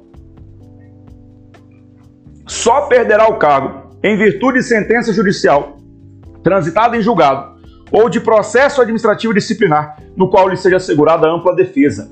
Só! Só! Pois é, aí que tem que tomar cuidado. Por quê? Porque a Constituição traz um monte, ó. A Constituição traz o servidor público estável só perderá. Aí ela repete: sentença judicial transitada em julgado, processo administrativo disciplinar no qual lhe seja assegurada ampla defesa, mas aí traz também o que? Avaliação periódica de desempenho na forma de lei complementar. Tem gente marcando errado. Gente, é artigo 22, não é questão não, tá? Esse... Isso aqui é a... Tem gente marcando a redação do artigo 22 errada. Essa é a redação do artigo, meu. Presta atenção. Daqui a pouco a gente vai fazer questão sobre isso. O artigo 22 da 812 diz aquilo ali mesmo, ó. O artigo 22 ele traz para a gente que só perderá nessas duas situações. Só que a Constituição tem, além desses dois, mais um caso. Tá? O artigo 22 está errado, bom demais. E além disso, a Constituição, quando disse só, também errou. Porque também tem lá no artigo 169, parágrafo 3, que é a perda do cargo por contenção de gastos. Questão de orçamento. Tá tudo quebrado. Ó, é possível é possível também, preste atenção nesse ponto, perder o cargo também por questões aí, ó, de redução de gastos, tá bom? Artigo 169. E ainda tem o artigo 198, parágrafo 6 para o agente comunitário de saúde ou agente de combate às endemias também poderá perder o cargo em caso de descumprimento dos requisitos específicos. São situações aí em que se permite a perda do cargo. Tudo bem? Beleza? Sem problemas? Então toma cuidado com esse artigo 22, porque ele é bem incompleto. Bem incompleto. E aí, vem o artigo, 40, o artigo 45, olha eu errando também. Vem a questão 45 e diz assim: questão 45. Servidor público estável poderá perder o seu cargo em virtude de sentença judicial transitada em julgado ou de processo administrativo disciplinar, no qual lhe seja assegurada ampla defesa. Correto. Beleza. Maravilha. E olha como é que o examinador foi esperto. Ele não colocou o só, ele colocou poderá perder. Colocou poderá perder. Tudo bem? Beleza? Vamos lá. Questão 49. Em face da garantia da estabilidade, o servidor público estável só perderá o cargo por força de decisão judicial. Por força de decisão judicial é a vitaliciedade. A estabilidade tem várias situações em que o servidor pode perder. A vitaliciedade, a perda se daria por sentença judicial transitada em julgado. Alguns autores até defendem que não seria só o único caso de sentença judicial transitada em julgado. Alegam também que é possível por meio de impeachment, que seria possível, por exemplo, impeachment ou empichar, como alguns falam, uh, ministro do Supremo Tribunal Federal. O cara é vitalício e ele pode ser empichado lá no Senado. E aí, se ele for empichado, ou seja, impedido, ele perderia o cargo dele também. mas é, é, eu lembro de uma questão de prova em direito constitucional perguntando sobre vitalicidade e colocando essa possibilidade. Mas o tradicional é falar: a vitalicidade se perde apenas por sentença judicial transitada em julgado. Tudo bem? Belezinha? Vamos lá. Então, com isso, ó, 49 está errado. Readaptação. Voltando para nossa tela, simplesmente é o que? Adaptar novamente. Teve ali a limitação física ou mental, tem que adaptar a essa nova limitação física ou mental. O que, é que cai bastante em prova aqui nesse assunto? Volta, traz o seguinte, ó, ó, isso aqui, ó, presta atenção. A readaptação é simultaneamente forma de provimento e de vacância de cargo público. Vimos isso lá atrás. Tanto a readaptação quanto a promoção são formas de provimento e vacância. Readaptação e promoção, forma de provimento e vacância. Isso cai bastante, como aqui você percebe. Então, questão de número 50, questão de número 50, posso dizer que a readaptação é forma tanto de provimento quanto de vacância? Sim, questão correta. Questão correta. Tudo bem? Belezinha, belezinha? Então tá certo. Bora seguir. Olha a próxima. Se sofrer um acidente que o leve à incapacidade física, o servidor público federal poderá ser readaptado em cargo de atribuições e responsabilidades compatíveis com as suas limitações, ficando em disponibilidade até a vacância do cargo adequado ficando em disponibilidade. Será que é isso? Vamos voltar, vamos voltar. Olha aqui, pessoal. Esse parágrafo segundo, ele é muito importante. Preste atenção. Olha para mim. Olha para mim. Eu fiquei ali com uma limitação e não me permite mais exercer aquele cargo. Não tem como mais exercer o cargo que eu ocupava. Mas existe um cargo similar ali, similar àquele, remuneração, nível de escolaridade, similar e eu posso então ocupá-lo. Nessa situação, o que, que, que, que vão fazer comigo? Vão me pegar e já readaptar. Já vou imediatamente para o próximo. Já sou readaptado imediatamente. Não tem essa de disponibilidade, não, velho. Não tem essa de disponibilidade. Cuidado com isso. Porque olha de novo na tela, olha de novo na tela. Olha o que diz. Diz o seguinte pra gente. A readaptação será efetivada em cargo de atribuições afins respeitada a habilitação exigida, nível de escolaridade, equivalência de vencimentos e, olha agora, olha agora, olha agora, e na hipótese de inexistência de cargo vago, o servidor exercerá suas atribuições como excedente até a ocorrência de vaga. Preste atenção. O que é o excedente? Se lá naquele cargo que eu posso ocupar, que o que permite com, por culpa da minha limitação física ou mental, aquele cargo que eu posso, tá tudo cheio, Tá tudo cheio, não tem problema. Eu sou readaptado, mas tá cheio, professor. Eu fico como excedente. O que é excedente? Trabalho normalmente, recebo normalmente, só que o número máximo de lotação é de 100 cargos. Eu sou o 101. Mas não existe 101, professor. Mas nesse caso, é uma situação excepcional que ficará além do limite máximo de cargos. É a hipótese de excedente. E deixa eu te falar uma coisa. Ei, só existem dois casos de excedente. Só dois casos. A readaptação é uma delas. Então veja que a readaptação é importante porque ela é provimento e vacância. Só existem dois casos: a readaptação e a promoção. A readaptação permite ficar como excedente. Só existem dois casos: a readaptação e a reversão, que a gente vê já já, que é outra que cai demais. Está caindo muito reversão. Mas é importante que você anote isso aí. Então, voltando para nossa tela, quando a questão 51 diz para a gente que vai ficar em disponibilidade até a vacância, não, não tem disponibilidade não. Ele fica como excedente. Professor, como é que é assim essa situação de excedente? Cara, ninguém sabe disso, às vezes nem o próprio servidor. É só por uma questão de ajuste de recurso humano só. É se o Tribunal de Contas, por exemplo, virar e falar: peraí, peraí, peraí, eu estou vendo que tem 101 pessoas ocupando o cargo, mas só existem 100 cargos criados em lei. Ah, é porque tem um excedente. Ah, tá. É readaptando ou é reversão? Readaptando. Ah, não, maravilha. Beleza, segue o barco. Entendeu? Então cuidado com esse ponto. 51 então aqui ficou errada. Maravilha? Então tá jóia, segue o barco. 53. De acordo com a 812, tendo sofrido limitação em sua capacidade física ou mental, verificada em inspeção médica, o servidor público estará sujeito à readaptação. Sim ou não? Sim. Limitação de capacidade física ou mental? Sim. Que consiste na investidura em outro cargo de atribuições e responsabilidades compatíveis com as do cargo por ele anteriormente ocupado. E aí, meus caros, exatamente o que a gente acabou de ver. Eu queria inclusive destacar com vocês essa palavra aqui, ó, investidura. Por quê? Volta na tela, ó, ó, volta no artigo 24, ó. Readaptação é a investidura. Cara, na boa, o legislador errou aqui. Não é investidura. Deveria ser reinvestidura. Porque ele já se investiu lá atrás quando ele tomou posse. Então não tem por que falar aqui investidura. Mas na sua prova, lembrem-se, destaque isso aí. É investidura, tá? É investidura. Tá dizendo aqui. Você vai ver daqui a pouco, vai falar em reinvestidura. Deveria ter usado esse mesmo padrão, mas não usou. Foi um equívoco aqui do legislador, mas se está na lei, meu caro, não tem que discutir. 53, então, correto.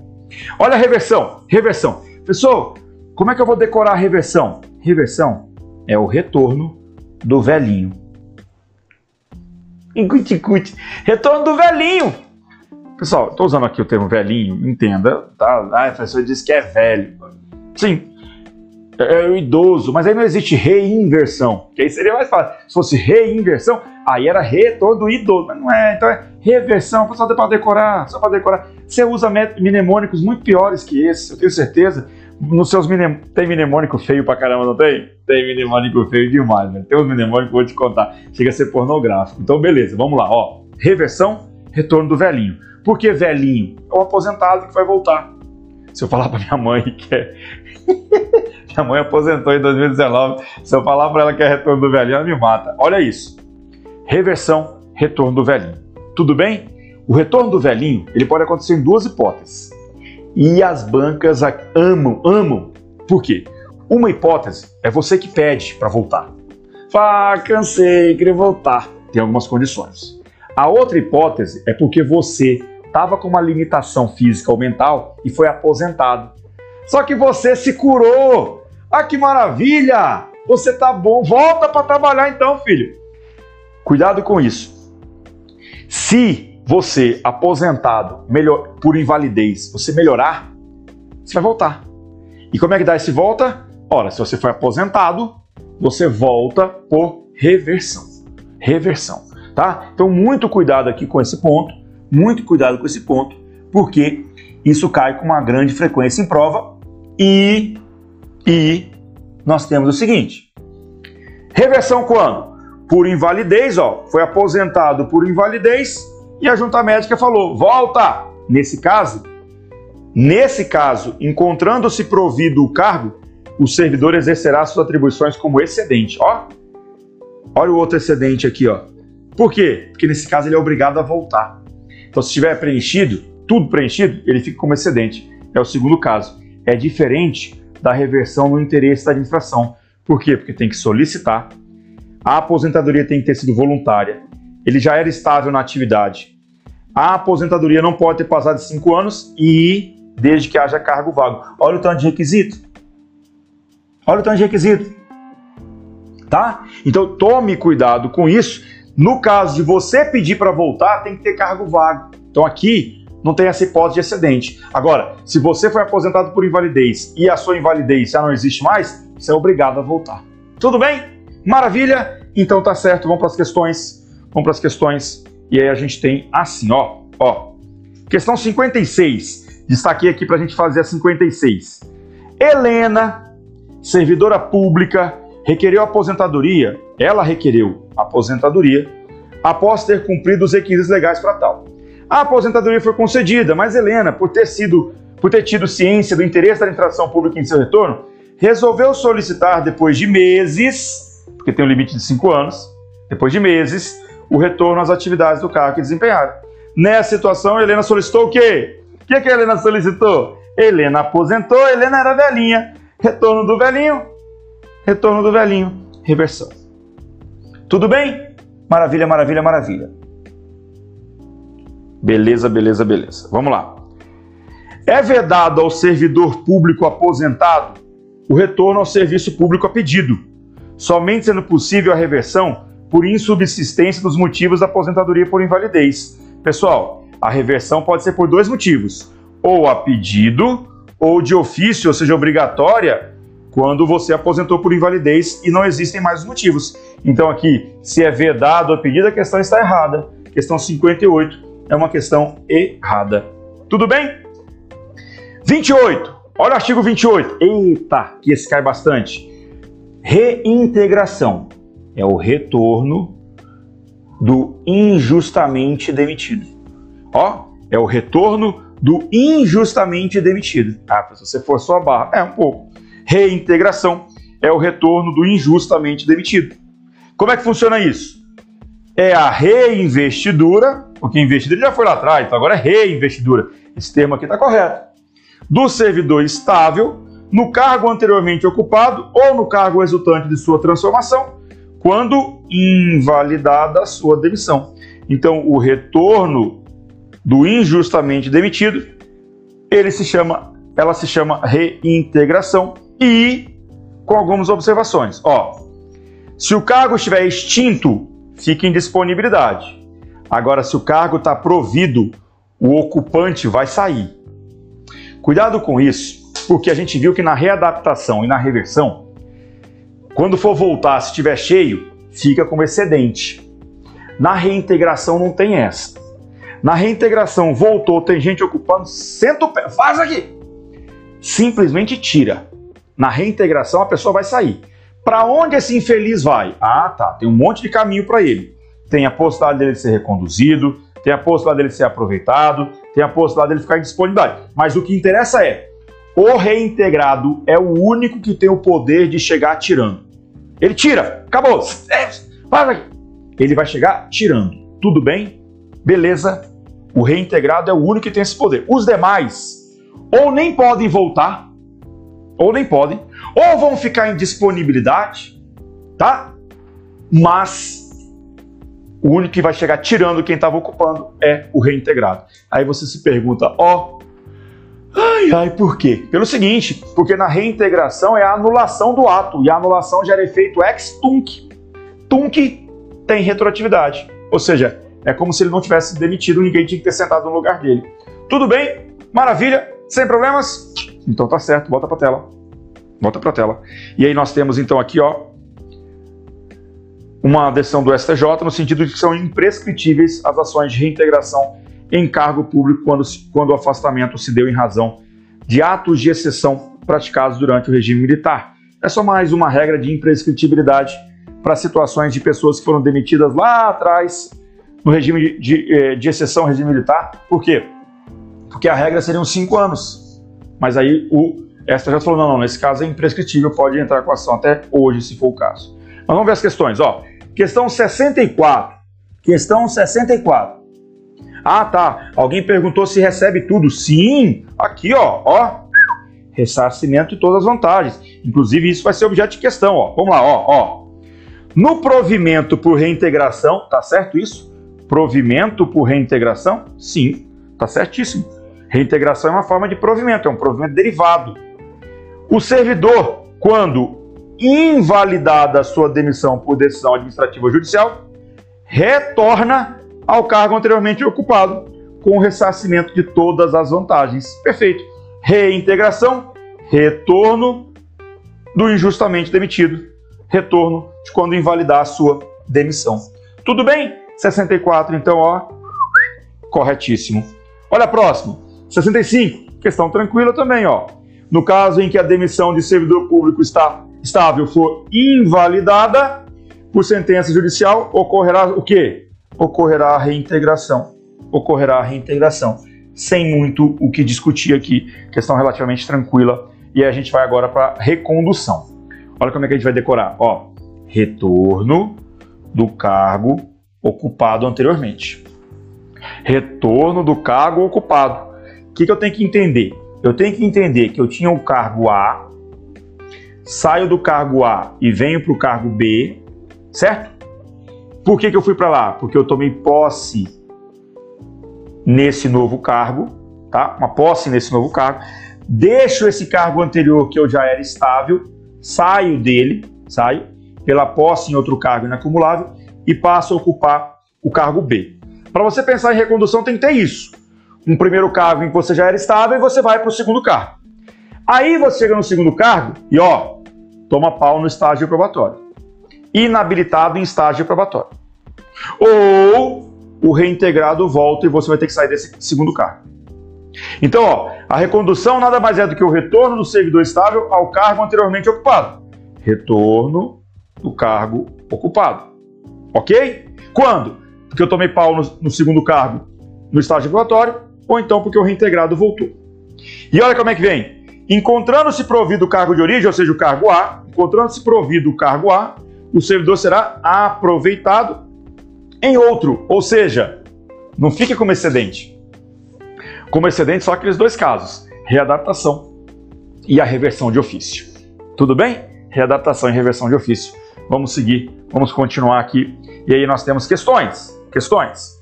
E a questão 71 traz para a gente assim, situação hipotética. Sérgio, aprovado em concurso público, foi nomeado em 20 de outubro de 2015 um ano e dois meses depois, após ter sido aprovado em outro concurso público, entrou em exercício no novo órgão público no dia 15 de janeiro de 2017. No entanto, durante o estágio preparatório, ele se arrependeu da nova investidura e decidiu retornar ao cargo que havia ocupado anteriormente. Assertiva. Nessa situação, Sérgio terá direito a retornar ao cargo anteriormente ocupado em virtude do Instituto da Recondução. Aí, meu rei. Vamos lá então, ó, ó. Ele foi nomeado em outubro de 2015. Outubro de 2015 ele foi nomeado. Tá aqui, 20 de outubro de 2015. Um ano e dois meses depois, um ano e dois meses depois, após ter, após ter sido aprovado em outro concurso, entrou em exercício no novo órgão público no dia 15 de janeiro. Então quer dizer que no primeiro cargo, no cargo A, ele permaneceu quanto? Um ano e dois meses. Aí ele entrou em exercício no novo órgão público no dia 15 de janeiro de 2017. Em 2017, ele foi ocupar aqui. No entanto, durante o estágio probatório, está dizendo, durante o estágio probatório desse outro, ele se arrependeu da nova investidura e decidiu retornar. Peraí, peraí, peraí. Ele tem direito de voltar? Ele pode voltar? Para poder voltar, meus caros, ele tinha que ser o quê? Ele tinha que ser o quê? Hã? Ele tinha que ser estável. Ele já era estável? Ah, professor, e se eu somar? Você não soma, não. Estabilidade é em cada cargo, tá? Você tem que primeiro adquirir naquele, aí depois você vai poder usufruir em vários outros. Mas você tem que primeiro adquirir em um cargo para nele você poder falar que tá, adquiriu a estabilidade dele, tá bom? Então aqui no caso, como não era estável, volta para a tela, ó. Terá o direito de retornar? Não terá direito porque não era estável. Não era estável. Errada essa questão de número 71. Tudo bem? Belezinha? Então tá certo. E de estável, perfeito. E de estável. Ó, 73. Teobaldo, grande Teobaldo, servidor público do estado do Piauí, adquiriu sua estabilidade em 27 de, janeiro de 2012. Foi aqui que ele adquiriu a estabilidade. Em novembro de 2012, ele foi nomeado para o cargo de técnico judiciário TRE Piauí. Dentro do prazo legal, Teobaldo tomou posse e entrou em exercício em seu novo cargo, após solicitar vacância por posse em outro cargo inacumulado. Na avaliação de seu estágio probatório, do segundo cargo, no tribunal, Teobaldo foi reprovado, ou seja, foi considerado inapto para o exercício do cargo ocupado no TRE Piauí. Nessa situação hipotética, a administração deve aplicar, em relação a Teobaldo, o instituto denominado o quê? E aí, meu caro? Essa questão eu só trouxe para que você tome cuidado, porque veja só, ele ocupava um cargo A, foi para o cargo B. Aqui ele já era estável. Aí está dizendo, nessa situação hipotética, a administração deve aplicar o que em relação a Teobaldo? Depende, né? Depende. Aqui em relação ao cargo B, ele vai ser exonerado. Em relação ao cargo A, é que ele vai ser reconduzido, caso ele queira. Mas eu tenho certeza, assim como vocês marcaram aí já sem pestanejar recondução, o examinador aqui só pensou nesse retorno, não pensou na saída dele. Quem toma pau em estágio probatório é exonerado, então ele vai ser exonerado TRE Piauí, aí ele vai voltar lá onde é que era que ele ocupava? Ele era servidor do estado do Piauí, ele vai voltar lá no estado do Piauí dele, no órgão que ele ocupava, vai bater as portas e falar: olha, fui exonerado lá, quero ser reconduzido. Não é o TRE Piauí que vai reconduzi-lo. O TRE Piauí nem é obrigado a saber que ele tinha cargo anterior, mas para efeito de prova, trouxer uma situação em que ele tem que retornar, é a chamada recondução em ponto final. Recondução em ponto final. Essa aqui eu trouxe para você ter essa consciência de que aqui é a resposta. Mas note que a letra C ela estaria correta aqui de acordo com a saída dele do TRE-PLI. Mas o que, ele, o que ele buscou saber aqui foi justamente o retorno ao cargo anterior. Tudo bem? Beleza? Então tá, é o famoso me aceita de volta. Exato. O me aceita de volta na recondução, você pede pro órgão anterior e não pro órgão que tá te mandando embora. Foi, você tá me mandando embora, eu queria, eu queria voltar pro anterior. Nem sei qual é o anterior, filho. Vai lá conversar com ele. Vai, vai. Por quê? Você acabou de ser aprovado no estágio probatório. Então, só tomar cuidado com esse ponto. Mas vamos seguir. Depois vem o artigo 33 falando sobre vacância. E aí a vacância tem aquelas situações que a gente já tinha decorado. O padre PF, padre PF, né? Lembra disso? Padre PF, mnemônico para você decorar os casos de vacância. E, tá aqui, ó, padre PF. E uma questãozinha básica, ó, 75 demissão, promoção ou morte de servidor público são situações que geram vacância no cargo público. Ah, você está errado. Por quê? Morte. Não é morte. É falecimento. Não, aí não, não vai procurar pelo em ovo, né? Não, aí não. Tá, chifre na cabeça de égua. Não, não. Morte e falecimento. Se viesse passamento, estaria correto. Passamento? É passou dessa para outra, né? É o que se espera. Professor, eu posso dizer que a morte também é forma de provimento? Depende, né? Depende de onde que ele vai prover. Pode ser que ele vai prover lá no quinto andar. Mas vamos seguir. Vamos lá, vamos seguir, vamos seguir. Questão aqui 75, então, corretíssimo. Vamos lá. Segue o barco. 34 e 35 é uma relação que você precisa saber de exoneração de cargo Seja o cargo efetivo ou em comissão, é cargo. Se é cargo, é exoneração. Certo? Se for função de confiança, é dispensa. Se for função de confiança, é dispensa. Cuidado com essa diferença, tá? Todas essas, eu ia dizer ambas, mas são as três. As três situações: exoneração do cargo efetivo, exoneração do cargo em comissão e dispensa da função de confiança não tem caráter punitivo. Não tem caráter punitivo.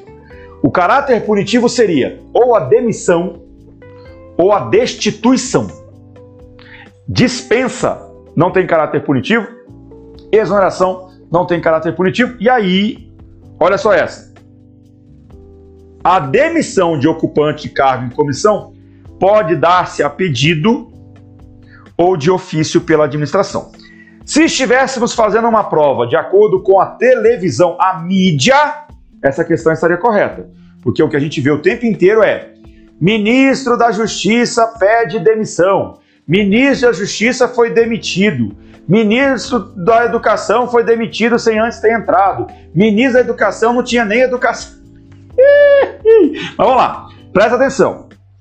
Usa-se muito a, a palavra demissão mas o certo é exoneração para cargo em comissão ou para cargo efetivo, tá? E dispensa para função de confiança. A demissão, ela obrigatoriamente vai exigir PAD. Então não tem como eu pedir, ah, eu quero me punir. Não, ó, autoflagelo. Não, não, não. Demissão exige PAD e tem que ter uma irregularidade por trás disso. Tudo bem? Ok? Então não é demissão. Por isso a 76 está errada. Remoção. Essa aqui, no artigo 36, esse 36 foi responsável por oito questões, oito questões. Ele é muito recorrente e ele tem alguns perigos. Por quê? Porque ele começa com re. É. Lembra de uma colega que tinha dito lá, como é que ela, decorou? Ela decorou? No. Lembra? Lembra? Que no começo da aula ela falou, ó oh, professor, tem um método, uma forma de decorar as formas de provimento aqui. No apropre... Lembra? Lembra? Pois é. Olha o perigo.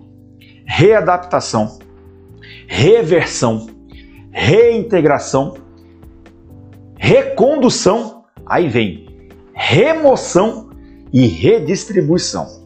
Cuidado, porque esses dois res não são formas nem de provimento nem de vacância. E se você não ficar atento, você vai ter que repetir o seu concurso, porque você vai reprovar. Preste atenção. Remoção e redistribuição até parecem, mas não são formas nem de provimento nem de vacância. Remoção e redistribuição não são formas de provimento e vacância. Tá? Vamos lá. O que é a remoção? Vamos lá, vamos lá, vamos lá. Ó, ó, ó. A remoção, eu vou pegar o moço. Que moço? O moção, conhecido como servidor. O moção, e vou deslocá-lo. Por que eu estou falando isso? Porque a remoção, eu desloco o moço. A redistribuição, eu desloco o cargo. Então, só para você não cair no peguinha, remoção, desloca o moço. Quem é o moço, professor? Servidor. Remoção. Pessoal, se fosse moça, é a remocinha, né? A remocinha. Presta atenção nisso. Remoção desloca o moço. É o cargo, o servidor, não é o cargo. Na redistribuição é que eu vou deslocar o cargo, tá? É um peguinha besta que pode ser cobrado em prova. Voltando para a tela. Essa remoção, que é o deslocamento do servidor, ela pode ser, ela pode ser de ofício ou a pedido. E é aqui basicamente que as questões vão se debruçar, tá? É aqui, é aqui. Preste atenção, preste atenção. Ó, tem várias situações, por quê? Ela pode ser de ofício no interesse da administração ou a pedido a critério da administração. Só que aí vem uma que é a pedido independentemente do interesse da administração. E é essa do inciso 3 que geralmente é cobrada em prova.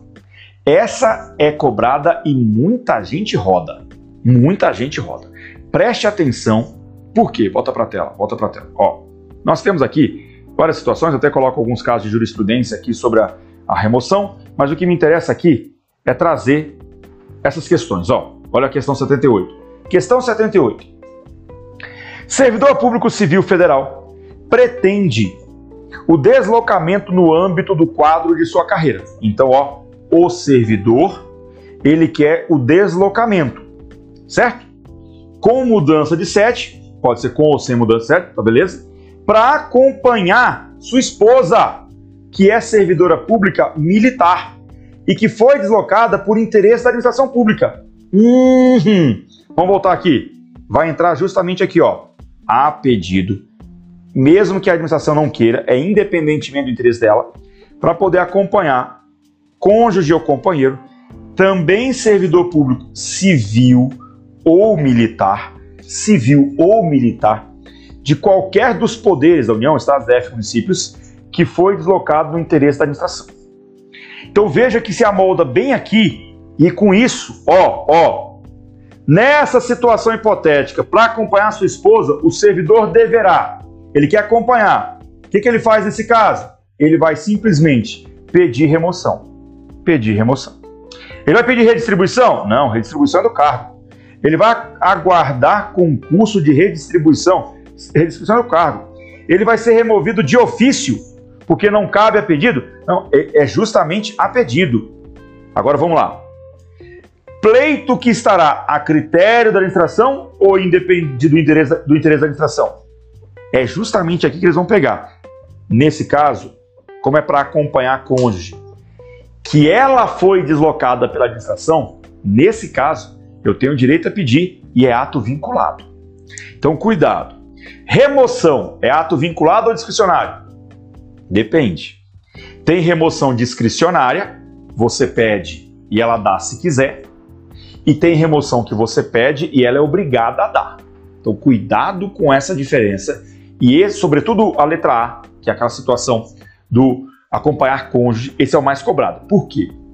Se a servidora, esposa, a esposa, pediu para ir para outro lugar, ela pediu para ir para outro lugar. Se ela pediu para ir para outro lugar, já não entra nesse caso aqui de obrigatório. Note que a administração é quem mandou. A administração é quem mandou. Essa esposa, ela pode ser servidora civil, militar, ela pode até ser empregada pública, pode até ser empregada pública. E ela foi mandada. Outro caso. Você e sua esposinha, sua esposinha aí agora, vão dar, ei, aí junto, aquele pijamão, né? Tudo furado já, quarta, tá usando pela quarta vez já, tá na pandemia, né? Ei, maravilha que tá o amor, a cumplicidade, né? Olhou pro lado, deu aquele sorrisão, aquele, aquela calça de pijama. É, você nem sabe que cor que é. Meu amor, é branca? Não, não, não é branca, mas tem tempo que não é branca mais essa aí, né? Beleza, olha só. Tá aí o casalzinho, bonitinho, os pombinhos. E aí, de repente, um passa num concurso para outro ponto território nacional. Você está aqui, fala, ah, vou pedir para acompanhar. Você pode pedir para acompanhar? Pode. Se lá tiver quadro seu, você pode pedir para acompanhar. Mas entra no caso de remoção obrigatória? Entra no caso de remoção obrigatória? Não, porque ela tomou posse no concurso lá. Entendeu? Não, é, não entra no caso de remoção obrigatória. Aqui, os dois ocupam cargos no mesmo sede, mesmo município, e aí um é mandado. Mandado, aí que ele vai. Isso é deslocamento. Se eu já tomo posse direto lá, não tem direito. Não tem direito, tá? Não tem direito. Maravilha? Então tá certo. O pessoal tá falando que absurdo, né? Eita! É que meu cara, é, tá. Olhou pra cremosa aí do lado, falei, meu amor, vai melhorar a vida, calma, calma. Tá na pandemia ainda é pior, né? Na pandemia ainda é pior. Vai, vai passar, vai passar isso aí, vai passar. Vamos seguir. que maravilha. Vamos lá, meus caros, vamos seguir. Então, nesse caso, ficamos com a letra B de bola.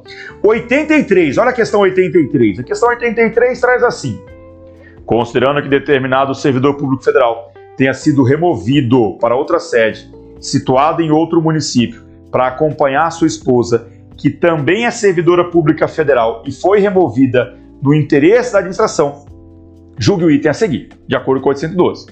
É correto inferir que houve interesse da administração na remoção do servidor, pois esse é um dos requisitos para sua concessão. Pera aí, houve interesse da administração? Pessoal, não houve interesse. Se é para acompanhar cônjuge ou companheiro que foi deslocado para outro ponto pela administração, é independentemente do interesse da administração. Cuidado com essa questão. A remoção, a remoção vai exigir sempre, então, vai exigir sempre, é um dos requisitos para sua concessão o interesse? Não, não é não. Não é não, tá? Então aí a questão está erradaça, erradaça. Ah, opa, opa, que artigo que é esse? Artigo agora 40. Olha só, olha só que legal isso que a gente está vendo aqui. Quer ver? Ó, deixa eu mostrar uma coisa para vocês. Questão, ó, pessoal, o bloco 1 de 187 questões que nós temos em cinco anos do CESP, que foi de onde eu retirei o corte. Depois eu vou apresentar para vocês também das demais bancas a, a, a estatística, tá? Mas aqui já está dando para a gente retratar bem das 187, 86 só do primeiro bloco. É ou não um bloco muito importante? Muito importante. Então veja que a gente tem aqui um, um, um nível de concentração, e não à toa a gente gastou esse tempo todo nessa primeira parte, porque é uma parte extremamente cobrada. Extremamente cobrada, tá? Você tem que ter consciência quanto a isso. Aí a gente vai avançar e vai entrar no segundo bloco, velho.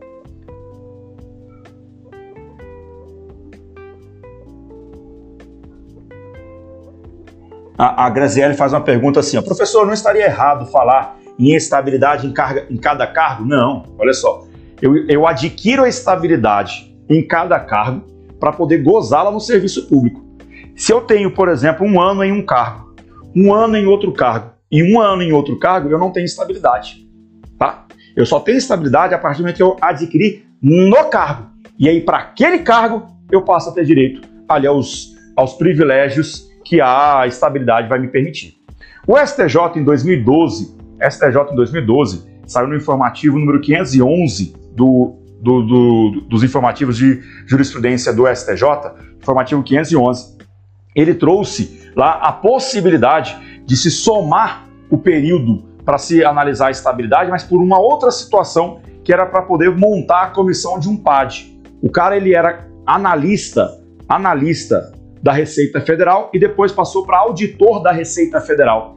E aí ele fazia parte da comissão de PAD. Aí lá o STJ entendeu que era possível fazer o somatório dos prazos para poder falar que ele já era estável, porque senão teria que anular todos os PADs que ele participou. Mas isso foi uma situação excepcional que a gente viu acontecer, julgamento pela primeira sessão do STJ lá em 2000 e, e já vai pedrada, beleza? 2012, informativo 511. Eu lembro bem desse julgado, que ainda, ainda era chefe da sessão de informativo do STJ nessa, nesse período.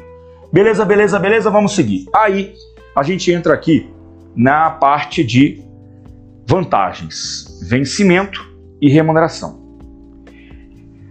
Conceitos que vou encontrar numa prova ou outra, não tem tanta frequência, mas é importante que você faça aqui uma questãozinha para ver. Olha só, 2016 só. Você não tem questão mais recente, mas eu trouxe só para você prestar atenção na importância de você saber que o vencimento nada mais é do que o padrão legal, é o padrãozão, tá?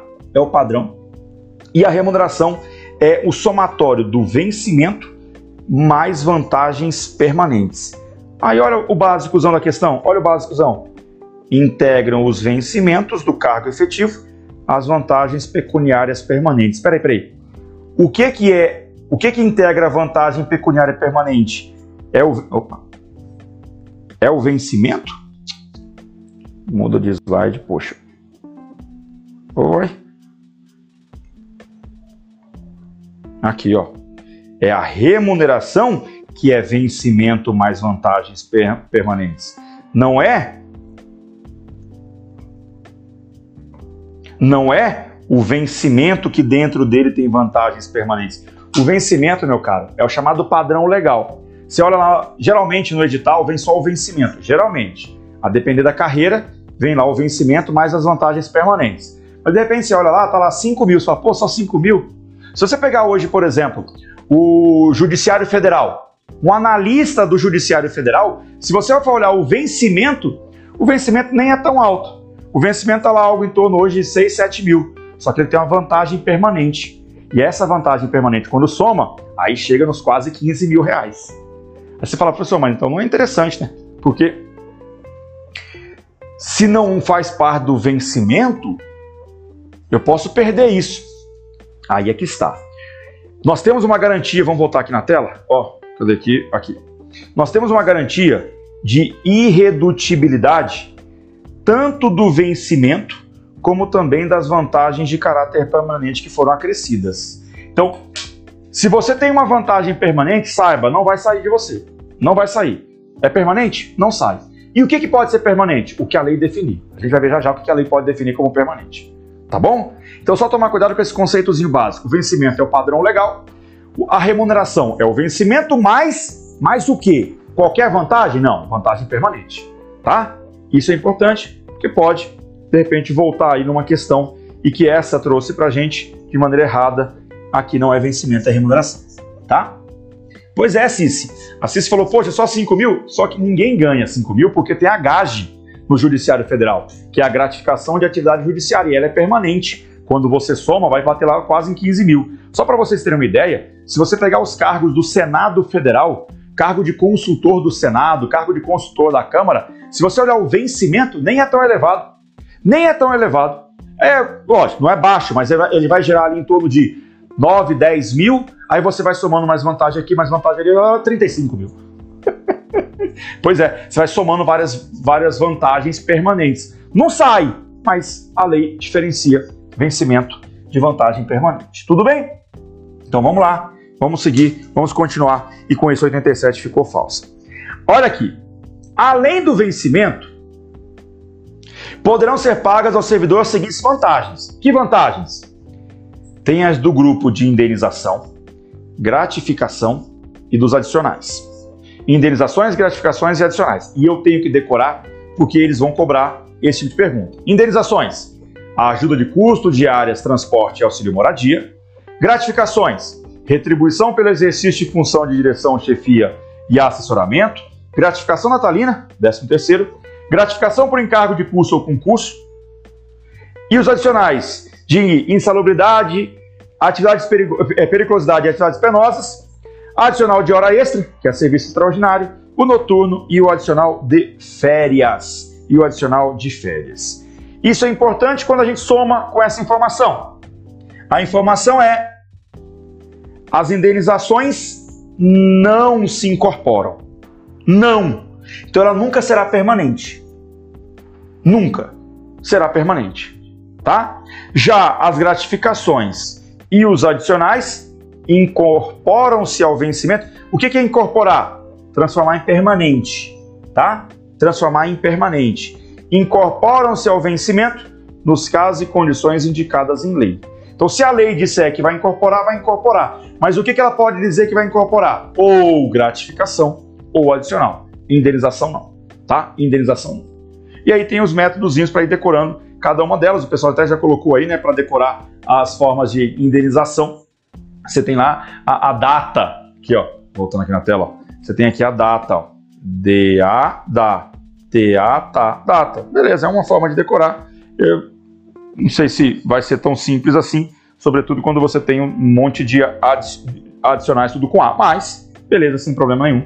É, é, vamos lá. Vamos seguir. E aí a gente segue fazendo aqui questões. Olha a questão 90. A questão 90 diz pra gente: além do vencimento, poderão ser pagas ao servidor as seguintes vantagens: indenizações, gratificações e adicionais. Perfeito. Incorporando-se as duas últimas ao vencimento ou provento, nas condições indicadas em lei. Nota aí, ó, que ele cobrou justamente isso que a gente acabou de ver aqui, ó. Ó, questão correta. As duas últimas, gratificações e adicionais. Indenização não. Indenização não, tá? Beleza, beleza, beleza. 91. O valor referente ao pagamento de ajuda de custo. Opa, circulei errado. Ajuda de custo diárias transporte e auxílio moradia, incorpora-se ao vencimento. Opa! Essas situações são situações de indenização. Se é indenização, não se incorpora. Então a questão está falsa. Não se incorpora. Tudo bem? Beleza? Data não incorpora. Vamos seguir. Olha as, as espécies de indenização. E aí tem aí ajuda de custo, diárias, transporte auxílio moradia, como a gente tinha visto, e algumas questões a 93 que traz assim para gente. 93. Constitui-se indenização ao servidor. Pagamento de serviço prestado em horário compreendido entre 22 horas de um dia e 5 horas do dia seguinte. Isso não é indenização, isso é adicional noturno. Adicional noturno. Verba paga a servidor que trabalhe habitualmente em local insalubre. É adicional. Verba paga ao servidor que atue como instrutor em curso de formação. Isso é gratificação de encargo de curso ou concurso, conhecida como JEC. É a JEC. Pagamento de servidor de percentual de 1 dozeavos da remuneração a que fizer jus no mês de dezembro. Ah, mas dezembro é Natal, então é gratificação natalina. Letra E. Verba destinada a compensar as despesas de instalação do servidor que, no interesse do serviço, passar a ter exercício em nova sede, com mudança de domicílio em caráter permanente. Essa é a famosa ajuda de custo. Ajuda de custo. Letra E de ajuda de custo. Mas é, não é? É, beleza. Tá bom? Beleza? Então vamos seguir. 93, letra E.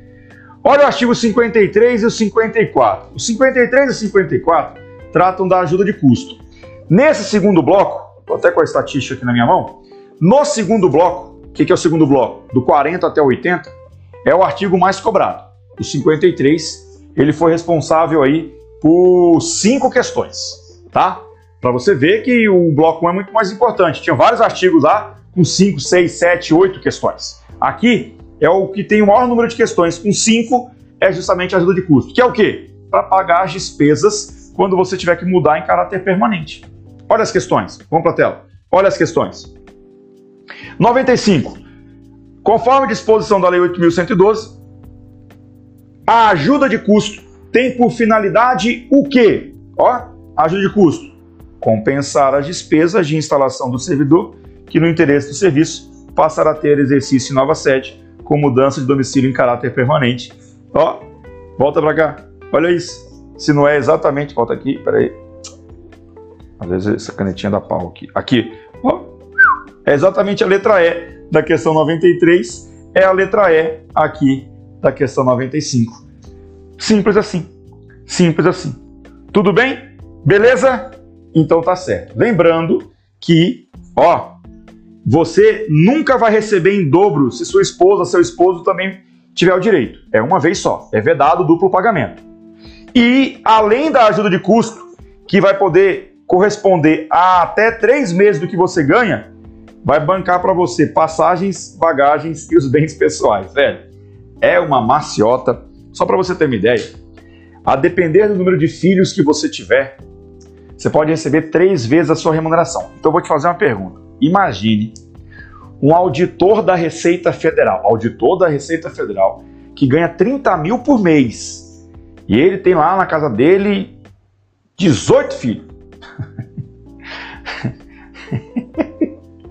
ele tem lá quatro filhos, três filhos. A partir de três filhos já dá, já dá o, te, o topo aí. Ele vai receber os 30 mil do, da remuneração dele normal, mais 90 pau. Ei! 90 conto de ajuda de custo. E além dos 90 mil, porque 90, professor? 30 mais 30 mais 30. Ele pode receber até três vezes o valor da remuneração dele. Então, é os 30 mais até três vezes. Nesse caso dele, que teria três filhos, ganharia a, a, as três, daria 90. Mais passagens. Passagens. Lógico, ele não vai ser executivo, não, é normal, né? Mais o transporte, a mudanceira, sabe? A mudanceira. Olha que maravilha. Dá para fazer isso direto, né, professor? É, só tem que lembrar que é a administração que te manda, o interesse então é dela, não é seu. Tanto que se você pedir remoção por conta própria, você pede remoção, você não tem direito a ajuda de custo. Pediu, não tem direito a ajuda de custo. Tudo bem? É no interesse da administração. Maravilha? Então vamos lá. A ajuda de custo tem por finalidade compensar as despesas de instalação do servidor que, no interesse do, serviço, passará a ter exercício nova sede, excluídas as despesas com bagagens e bens pessoais. Não, não, não, a Maria, a Maria Cristina quer adotar para depois devolver. Para com isso, menino. Ah, cadê a, o, o, bom senso? Não pode. Vende, né? Vamos lá. Segue aqui então 99. A questão está errada porque não exclui, não exclui. Auxílio moradia.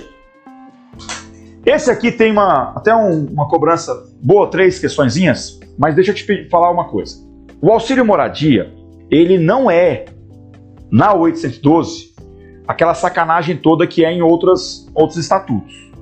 Aquilo que você vê na mídia, o cara mora no próprio apartamento e ganha auxílio moradia. O cara sempre morou naquela cidade e ganha auxílio moradia.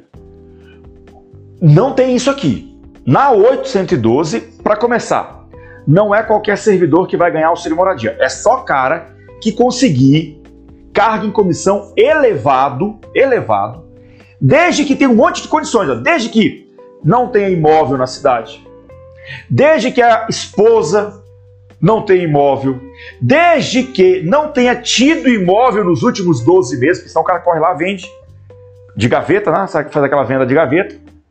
Não. Então aqui tem muitos requisitos que não permitem aquelas sacanagens todas. Então só tomar cuidado com isso, voltando para nossa tela, que o auxílio moradia é para ressarcir, é para ressarcir aqui as despesas comprovadamente realizadas pelo servidor com aluguel de moradia ou com meio de hospedagem administrado por empresa hoteleira no prazo de um mês após a comprovação da despesa pelo servidor. Então o que acontece? O servidor comprova, recebe. Comprova, recebe. Comprova, recebe. Está gastando lá com hotel, está gastando ali com aluguel, vai receber. Tudo bem? Vamos ver aqui como é que nós temos isso em prova. Esses são vários artigos, 60A, B, C, D, tem um monte de, de artigo. O, ah, uma coisa que é importante. Eu vou voltar aqui, ó. ó.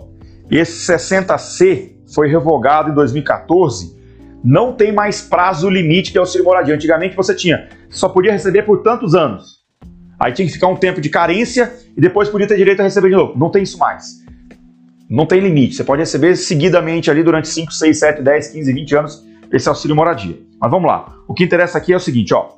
Nos casos de falecimento, exoneração, colocação de imóvel funcional à disposição do servidor ou aquisição de imóvel pelo servidor, o auxílio moradia será pago por ainda um mês. Cópia aqui, ó. Tá aqui, ó. No caso de falecimento, exoneração, colocação de imóvel funcional à disposição do servidor ou aquisição de imóvel, o auxílio continuará sendo pago por um mês. Cópia. Pronto. Questão 101 aí, não tenho que discutir. A questão está corretíssima. Cópia. Olha 102. O auxílio moradia poderá ser concedido a servidor público que resida com outra pessoa que receba o mesmo benefício? Não. Não, não, não, não, não, não. Pode não. Aqui é bem mais sério do que a gente vê na prática. Tá? Bem mais sério do que a gente vê na, na prática por aí, tá? A 812 é bem mais rígida. O auxílio moradia consiste no ressarcimento das despesas comprovadamente realizadas pelo servidor com moradia, sendo cabível o seu pagamento na hipótese de deslocamento do servidor por força de alteração de lotação. A lei expressamente diz que por força de alteração de lotação, cadê? Alteração de lotação não admite, tá? Então quando a gente volta ali, é só voltar. Vou voltar aqui para não perder tempo. Então, 103 errado. Cópia literal da nossa do nosso artigo. Então, 101 correto, 102, 103 estão errados. Tá bom? Beleza, beleza, beleza. Então vamos seguir. 81. Opa! Já começamos o terceiro bloco. Já viu, viu como que o segundo bloco foi rápido? Porque o segundo bloco quase não cai. O terceiro bloco é mais rápido ainda.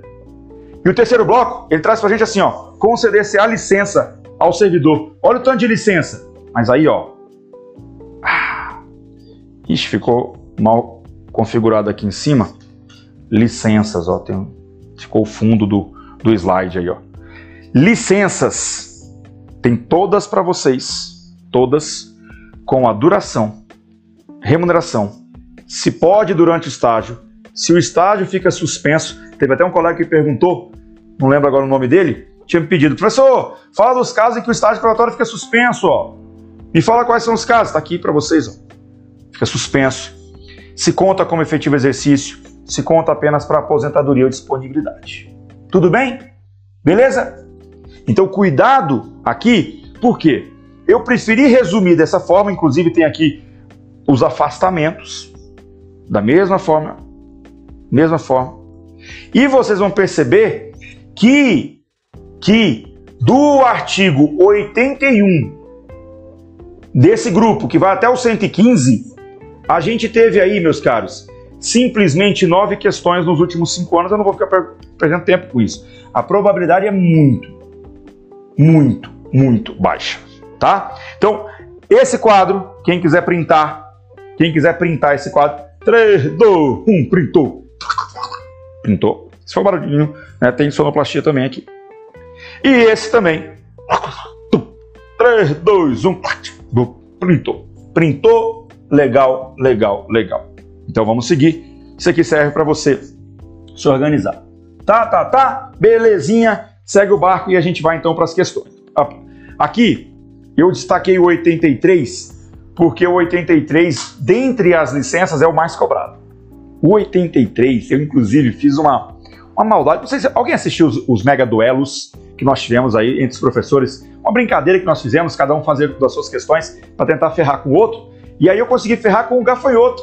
Porque eu peguei o 812 e falei, velho, 812 o gafanhoto não deve conhecer. E aí, inclusive, essa foi uma questão que eu trabalhei com ele, porque é até meio ilógico. Vamos lá, ó, ó. O 83 ele permite a licença para tratar de doença em pessoa da família, tanto do cônjuge, companheiro, pais, filhos, padrasto, madrasta, enteado ou dependente que viva às suas expensas e conste do seu assentamento funcional, mediante comprovação por perícia médica oficial. E aí, ó, olha a questão.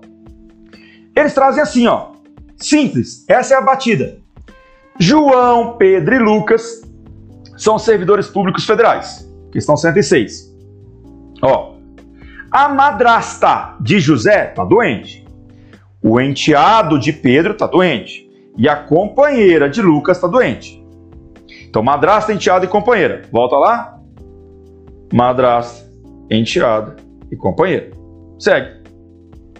Aí diz, nessa situação hipotética, de acordo com o 812, se a assistência direta dos enfermos for indispensável e não puder ser prestada simultaneamente com o exercício dos cargos ou mediante compensação de horário, a licença por motivo de doença em pessoa da família poderá ser concedida para quem? Para todo mundo. A todo mundo eu dou. Para todo mundo, meus caros. Não tem essa. Aqui, ó, a, vai abranger todo mundo. João Pedro e Lucas. Tudo bem? Beleza? Olha essa próxima. Em caso de licença por motivo de doença de enteado, enteado eles pegam porque você pensa assim, o enteado? O enteado? Ah, não sei, vamos lá. O enteado servidor público em estágio probatório, opa, olha o que ele está cobrando.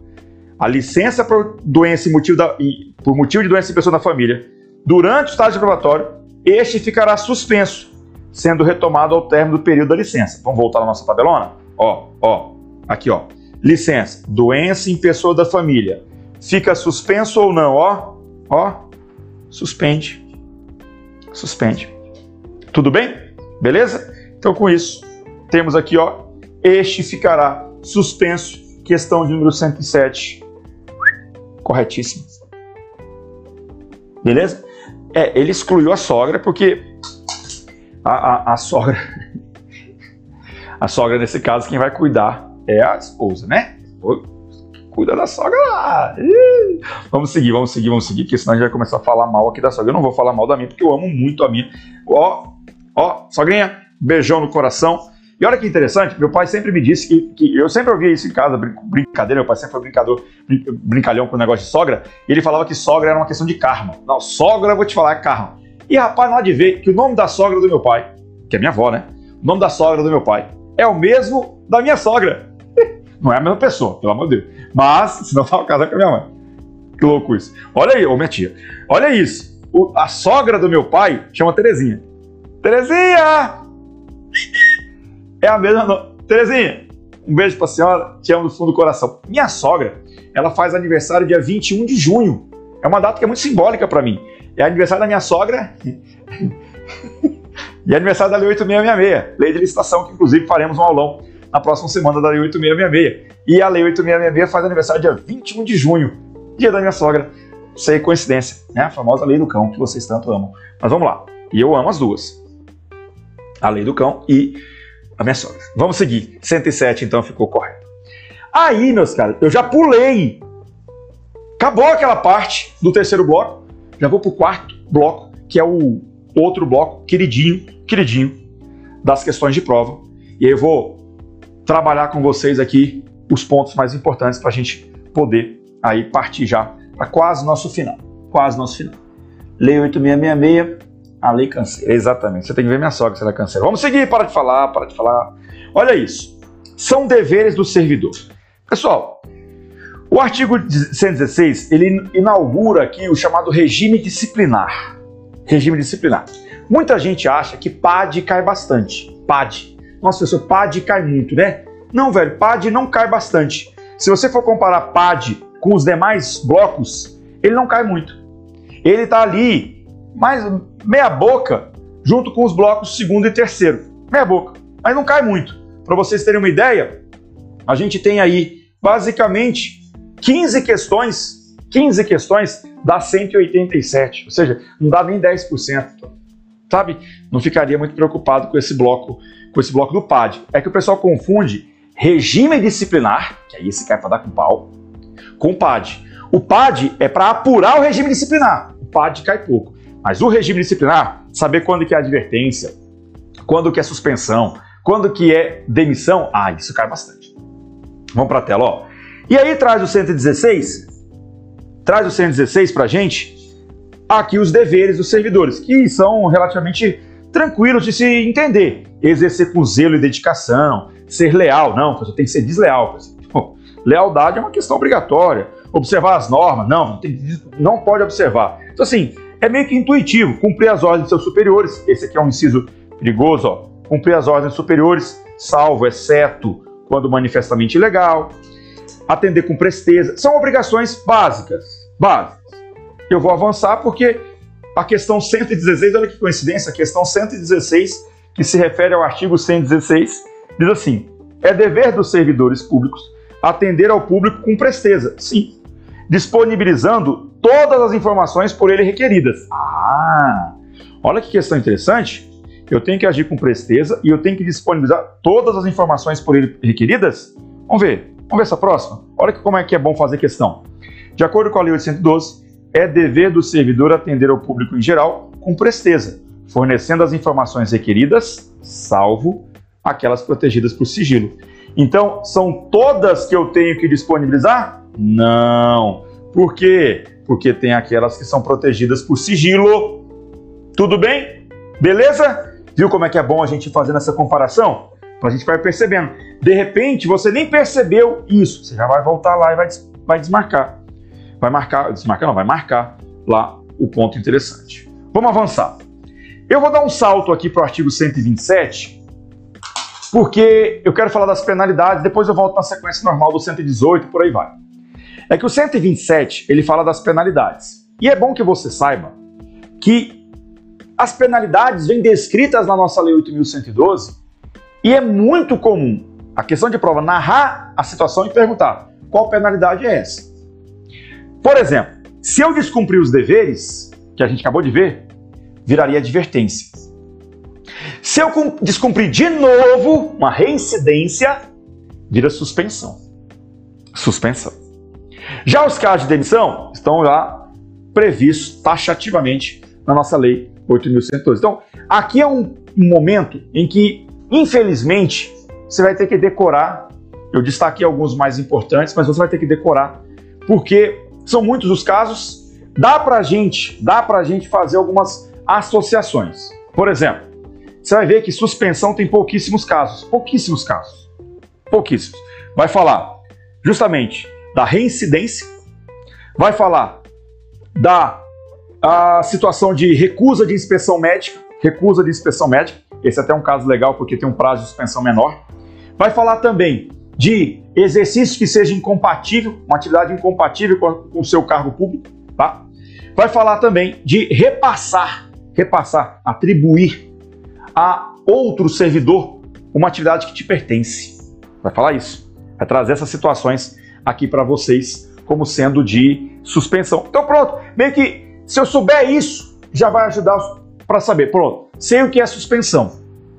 Agora o restante eu vou tentando ver. Se é muito grave é demissão, se é mediano é advertência. E aí, óbvio, tem alguns perigos. Por exemplo, vamos lá.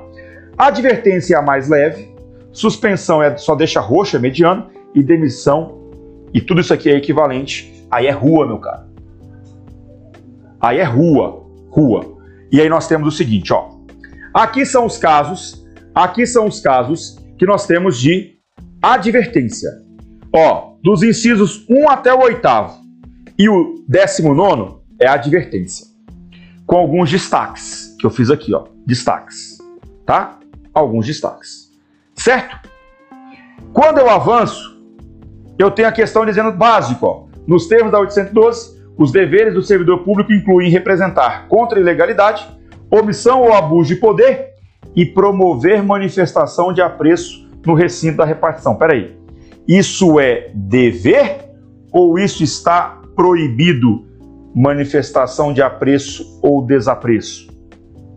Então, esse tipo de cuidado é que você vai ter que ler é associar essas situações de advertência com as questões que virão ligadas a isso. Tudo bem? Beleza? Aqui o destaque inicial que eu quero dar é desse inciso 6. Porque repassar a pessoa estranha uma função que é sua é só advertência. Mas se eu repassar para outro servidor, é suspensão. Então, tem aqui a necessidade de você a necessidade de você ficar com esse essa análise que eu tentei organizar de uma maneira mais fácil para vocês. Por exemplo, a suspensão. Como eu tinha dito, ó, reincidência de advertência, recusa, recusa de inspeção médica e ainda aqui essas duas situações. Então são quatro casos que eu preciso decorar. Quatro casos que eu preciso decorar, tá? Basicamente isso. Mas antes de decorar os quatro casos, deixa eu te fazer uma pergunta. Qual que é o prazo máximo de suspensão? Prazo máximo de suspensão, valendo a tua nomeação. Acertou, vai ser nomeado. Vai, qual é o prazo máximo de suspensão? Em regra, a suspensão é limitada a no máximo. Deixa eu tentar aqui. Tem alguma macete? Quantas letras tem a palavra suspensão? Vai. Tem nove, professor. Associe então 90. Às vezes não tem nada a ver. Não, beleza, vamos lá. Muita gente que fica com dúvida na suspensão acha que é 60, acha que é 120. Para não ter dúvida, se você associar suspensão com o número 9, você já vai associar que é 90. É óbvio que é uma forçaçãozinha, mas se não quiser essa forçação, usa a sua. O que interessa é você decorar. Então eu sempre associei suspensão, que tem 9. Aí, ó, tô vendo até pessoas marcando ali, ó, 120. Para não ter esse problema mais, você vai associar suspensão com 9. E tem 9 letras, 90 dias. Tudo bem? Beleza? É assim que você vai associar. Tem um caso especial, ó, esse caso aqui, de recusa de inspeção médica, que aí são 15 dias. Esse é um caso especial, tá bom? Esse é um caso especial. Em regra são 90 mesmo, tá bom? Beleza? E uma outra situação é que a pena de suspensão ela poderá ser convertida em multa na base de 50% por dia de vencimento, tá? Então se você pega 30 dias de suspensão, ou você não trabalha os 30 dias e aí não vai ganhar nada, ou trabalha os 30 e ganha só metade. E ganha só metade. Tudo bem? Beleza?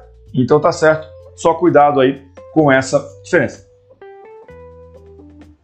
Ah, ó, a, a, o Jadiael colocou assim: cada letra da suspensão vale 10 dias.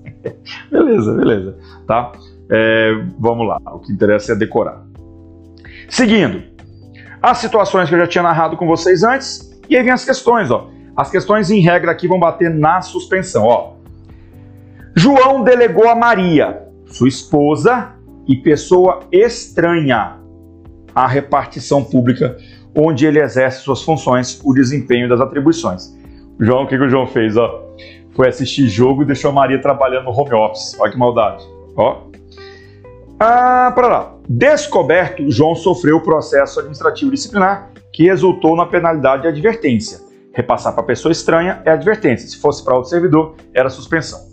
Três meses após o trânsito em julgado do procedimento administrativo, João recusou fé a documento público. O que é recusar fé? É novamente advertência. Só que peraí, ele já tomou uma advertência. Nova advertência, o que que gera nesse caso? Reincidência. Reincidência vira o que, meus caros? Vira suspensão. E suspensão de até quantos dias? Até 90. Porque, ó, olha as opções: 90, 120, 180. Tudo bem? Beleza? Sim, alguns desse, alguma dessas avaliações decorebas a gente vai ter que fazer. Olha essa próxima. Julga o próximo item, beleza, beleza, beleza, tá aqui, ó. É cabível penalidade de suspensão ao servidor que reincidir em faltas puníveis, punidas com advertência. Ou seja, está trazendo de novo para a gente a mesma coisa. Simples assim. Segue o barco. 153. A demissão será penalidade disciplinar cabível para o servidor que se recusar a ser submetido em inspeção médica. Recusa de inspeção médica, o que, que é isso? Suspensão. E nesse caso até ó, 15 dias. Então nesse caso 153 errado. Beleza? Erradaço, erradaço, erradaço. Segue o barco. Aí vem as hipóteses de demissão. A demissão tem hipótese para dar com pau. Porque tem todo o artigo 132, tá aqui, ó, quem quiser printar. Todo o 132, mas está no material também. Tem o 117, em vários incisos, do nono até o inciso de número 18. Deixa eu voltar aqui, peraí. Do nono até o 18. São várias as situações, alguns mais importantes que eu destaquei, inclusive essa aqui, ó servidor do INSS, que agir como procurador de seu cônjuge na obtenção de benefício previdenciário violará a proibição estabelecida no regime disciplinar dos servidores públicos federais. Olha como o SEST foi inteligente. É proibido, e no caso aqui é demissão, atuar como procurador ou intermediário junto a repartições públicas. Só que ele cobrou esse salvo. O salvo é mais cobrado nesse caso do que a própria regra. Se eu atuar como procurador de cônjuge ou companheiro e parentes até o segundo grau, até o segundo grau, e aí vai o macete. A lei, quando vai falar de parentesco, ela fala em dois momentos. Ou no regime disciplinar, que é o que a gente está vendo, regime disciplinar. Quantos graus? Aí. Regime disciplinar, quantos graus? Dois graus. Segundo grau. Ou ela vai falar no PAD, PAD. Qual grau? Terceiro. Então, se ela estivesse falando aqui de comissão de PAD, aí seria terceiro grau.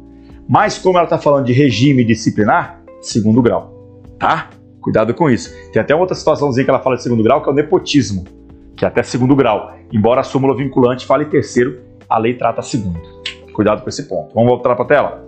Então aqui, ó, ó, ele agiu, ele violou, ele violou? Não, não violou. Nesse caso é possível. Nesse caso é possível. Então veja aqui.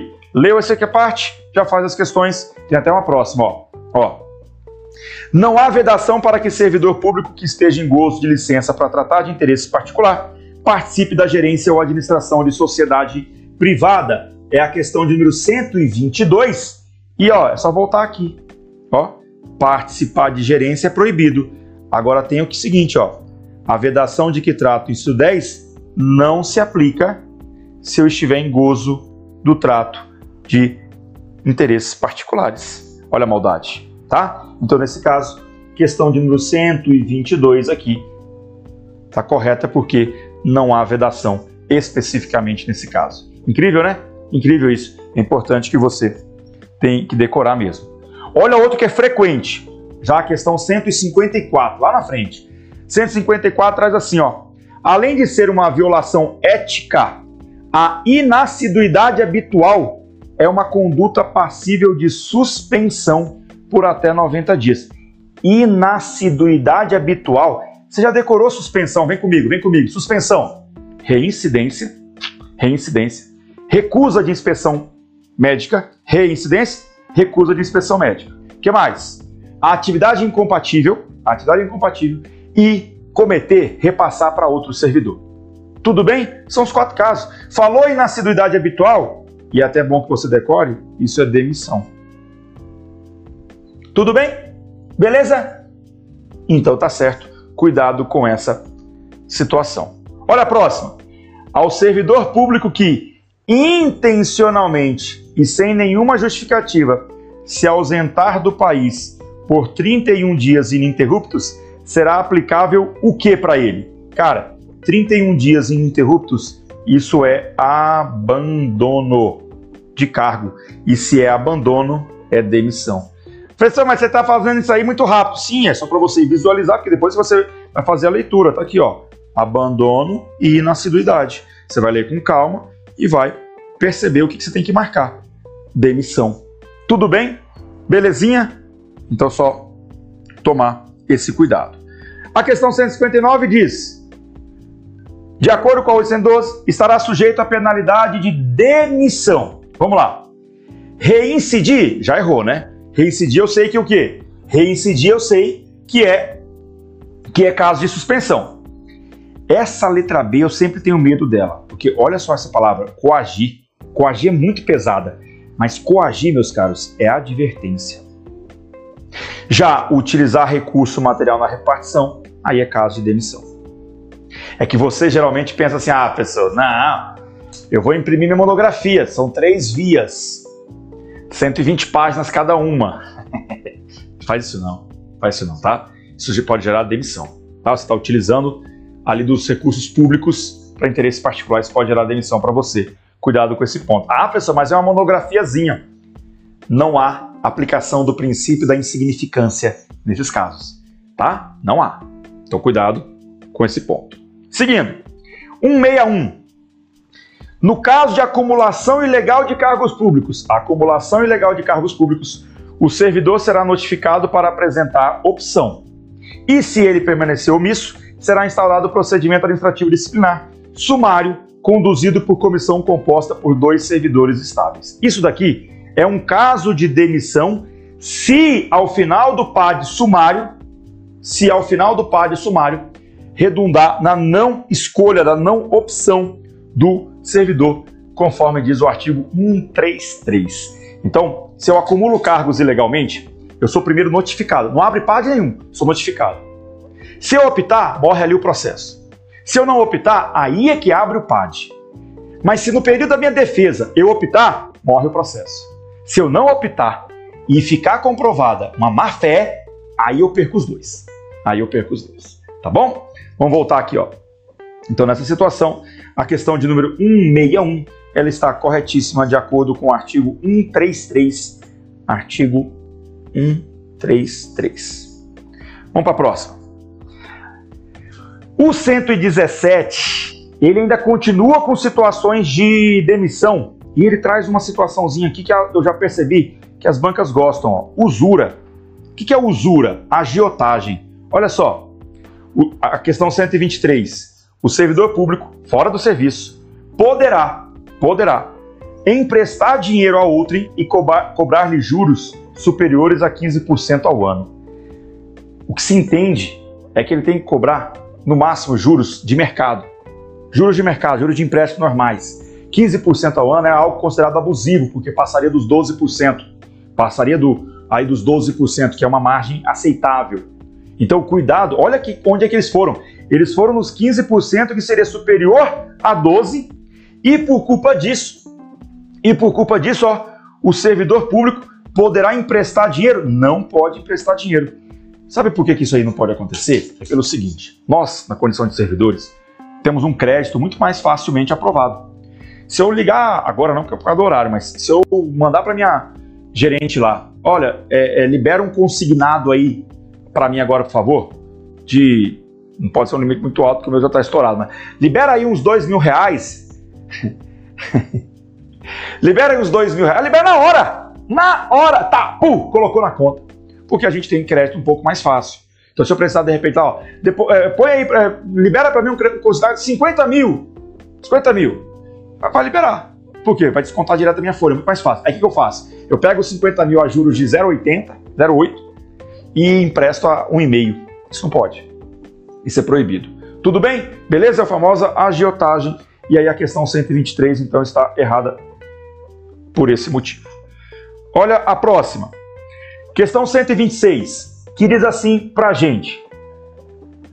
Com relação a 8.112, impõe ao servidor público assinar a opção correta. A.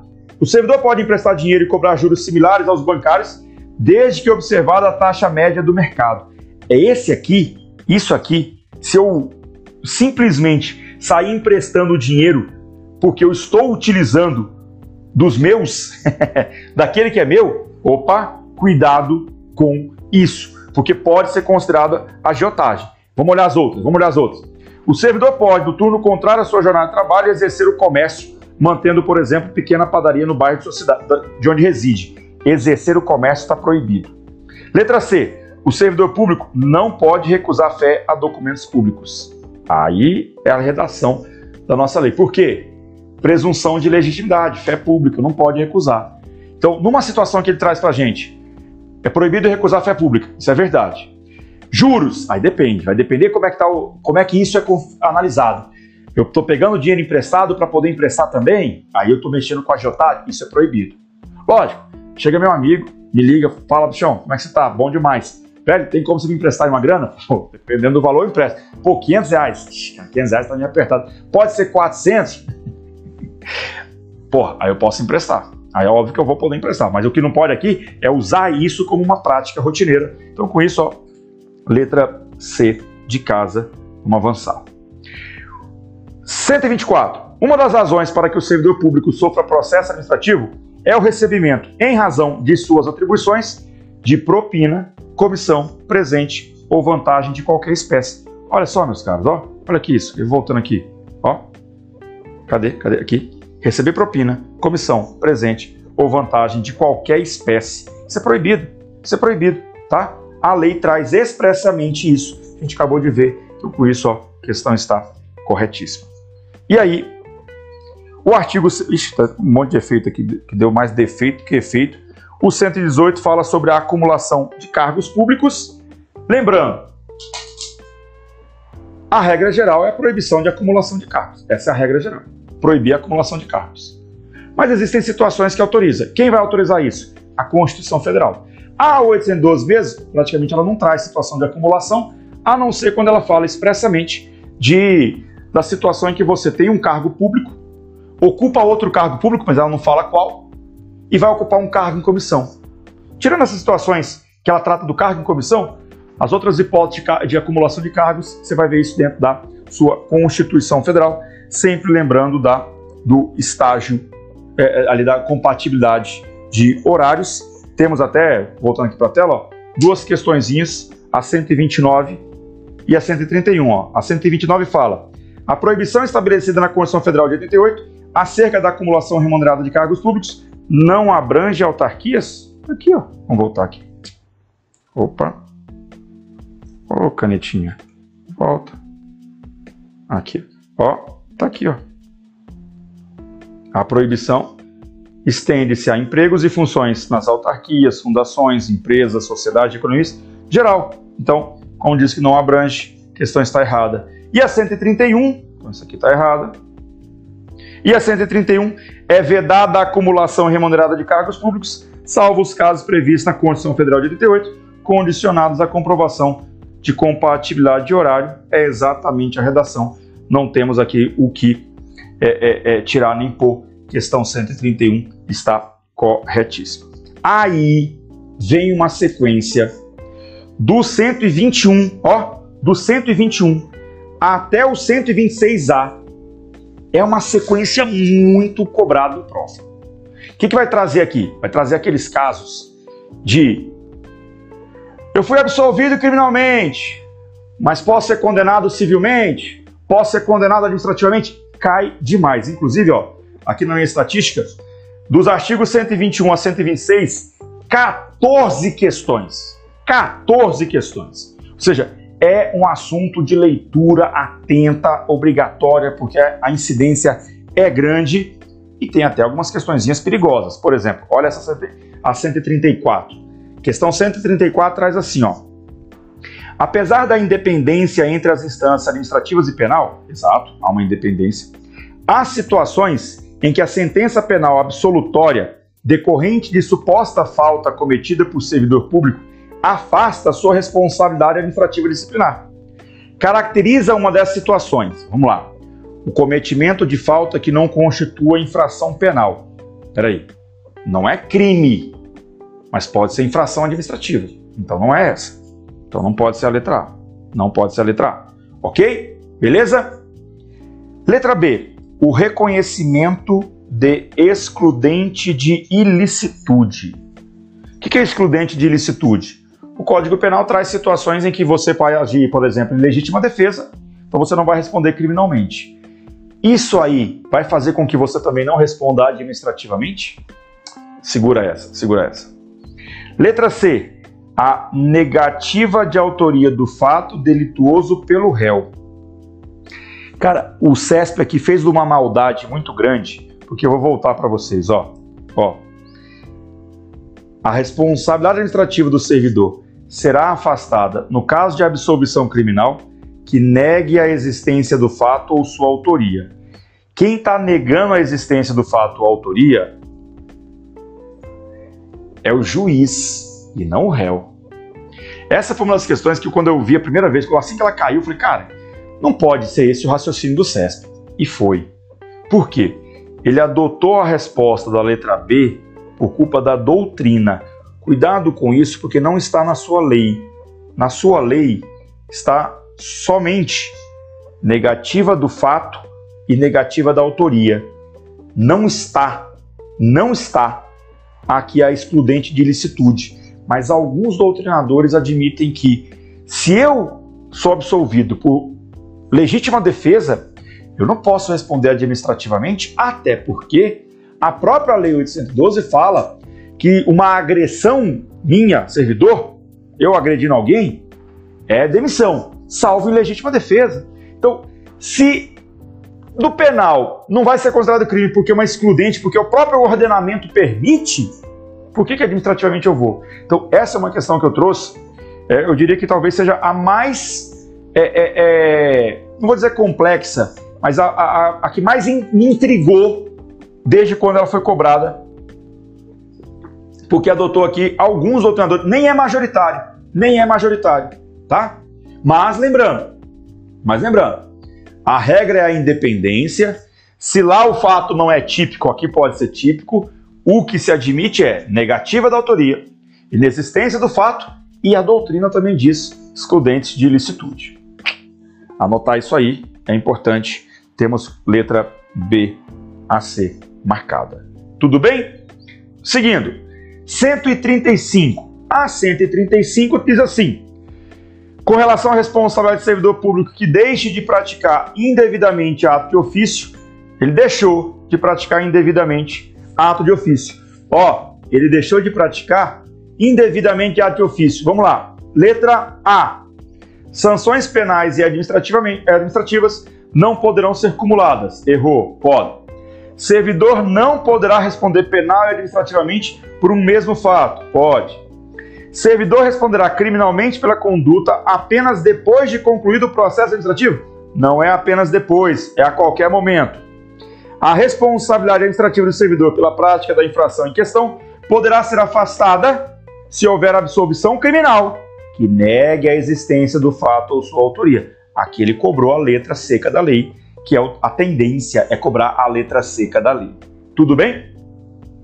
A letra E é exatamente o contrário da letra D, então com isso, letra D corretíssima. 136. O servidor responde apenas administrativamente pelo exercício regular de suas atribuições, o qual pode ensejar a aplicação de penalidade disciplinar, até mesmo demissão, que deve sempre mencionar o fundamento legal e a causa da sanção. Essa questão pega desgramado. Ó. O servidor responde apenas administrativamente? Não. Ele responde civilmente, ele responde penalmente, ele responde na esfera que ele praticar a irregularidade, não só administrativamente. O restante até a questão está correta, ó. tem que mencionar o fundamento legal, mas não é só administrativamente. Questão maldosa, né? Maldosa. Questão 138. Questão é boa, ó. Questão 138.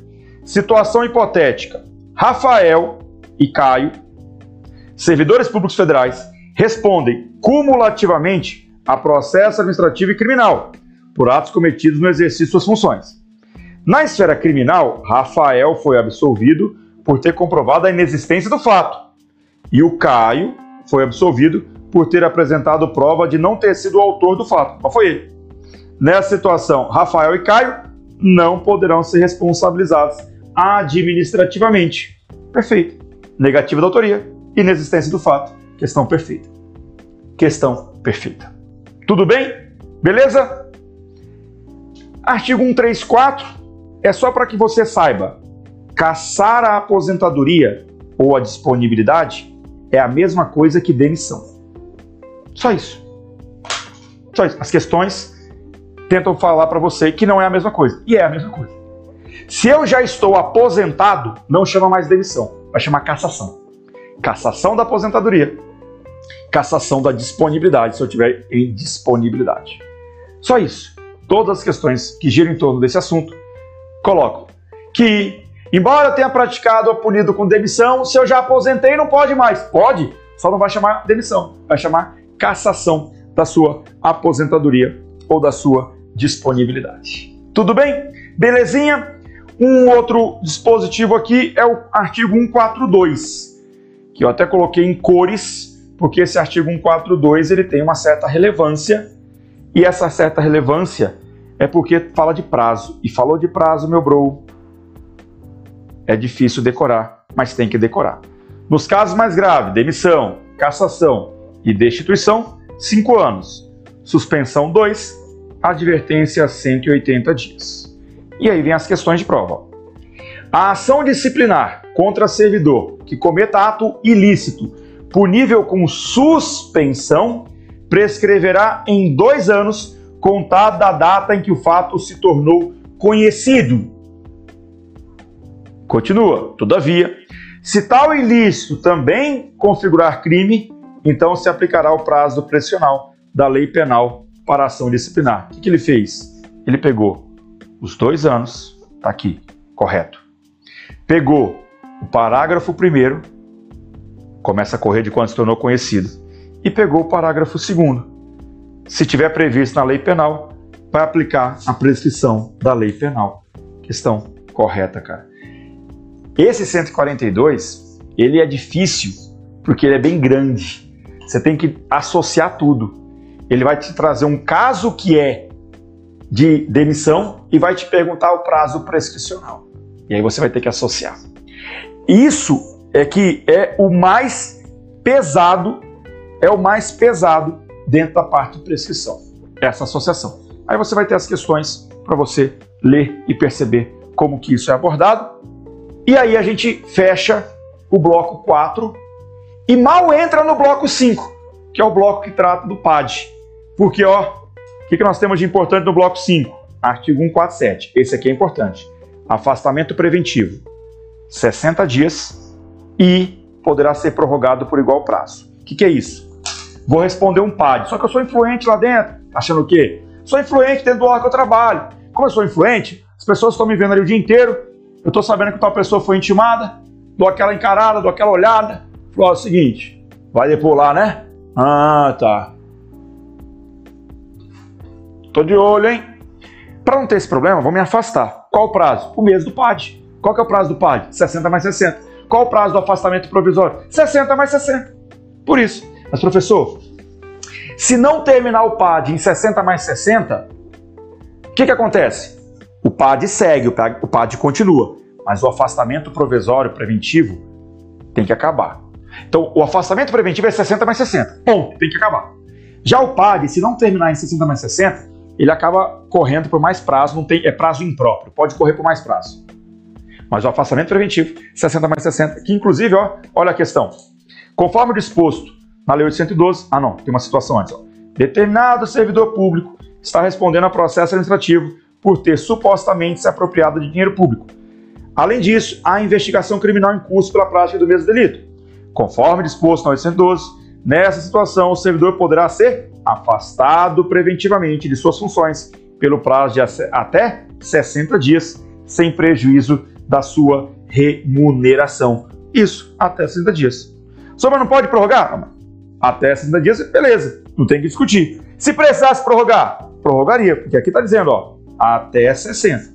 E pode prorrogar. A questão não trouxe aquilo que eu já disse no iníciozinho, né? O CESP, quando traz para a gente questão incompleta, questão incompleta é basicamente o é basicamente correta. A maioria das vezes é correta. E para a gente acabar a nossa derradeira, a nossa última questão é sobre o artigo 168. Professor, professor, oi querido, mas e os outros? Pois é, você acredita que do 168 para frente você tem basicamente zero de questões? Olha isso. No 168 eu tô quase que acabando as questões, não tem mais questão, basicamente. Vou ter ali, ó, quer ver? Do 168 em diante, uma, duas, três, quatro, cinco, seis, cinco questões. Cinco questões. Então, ou seja, é realmente onde pega, é, pega para capar é aqui, ó. Artigo 168 fala do relatório da comissão do PAD e diz que o julgamento acatará o relatório, salvo quando contrariar as provas. A pergunta comum é: o, o relatório é vinculante? Não, não é vinculante. O relatório é indicativo. A autoridade pode ler o relatório e falar: não, não sigo isso aqui não. Só que se ela não seguir isso, ela tem que fundamentar. Embora o relatório conclua pela demissão, fica claro nos autos que, pelas provas colhidas, blá, blá, blá, é caso de mera advertência. Pá, mete advertência. Pode? Pode isso, Arnaldo? Pode sim. Olha a questão de prova. Ó. Olha a próxima. Questão 182. Olha a questão 182. A questão 182, ela diz assim pra gente, ó, ó. Após a regular tramitação de processo administrativo disciplinar instaurado contra o servidor público federal, a comissão pro processante propôs, a comissão propôs em relatório penalidade de suspensão de 60 dias. Lembrando que ela pode chegar até 90, né? Aí a gente tem assim, nessa situação, segundo o STJ, a autoridade julgadora, letra A, pode divergir da conclusão do relatório. Pode divergir, podendo majorar ou diminuir a penalidade administrativa. Pode ou não pode? Vamos voltar aqui? Quando o relatório da comissão contrariar as provas dos autos, a autoridade julgadora poderá motivadamente agravar a penalidade, abrandá-la ou isentar o servidor. Então ele pode majorar ou diminuir? Pode. Pode. E pronto, pode. Questão aí, letra A de acabou.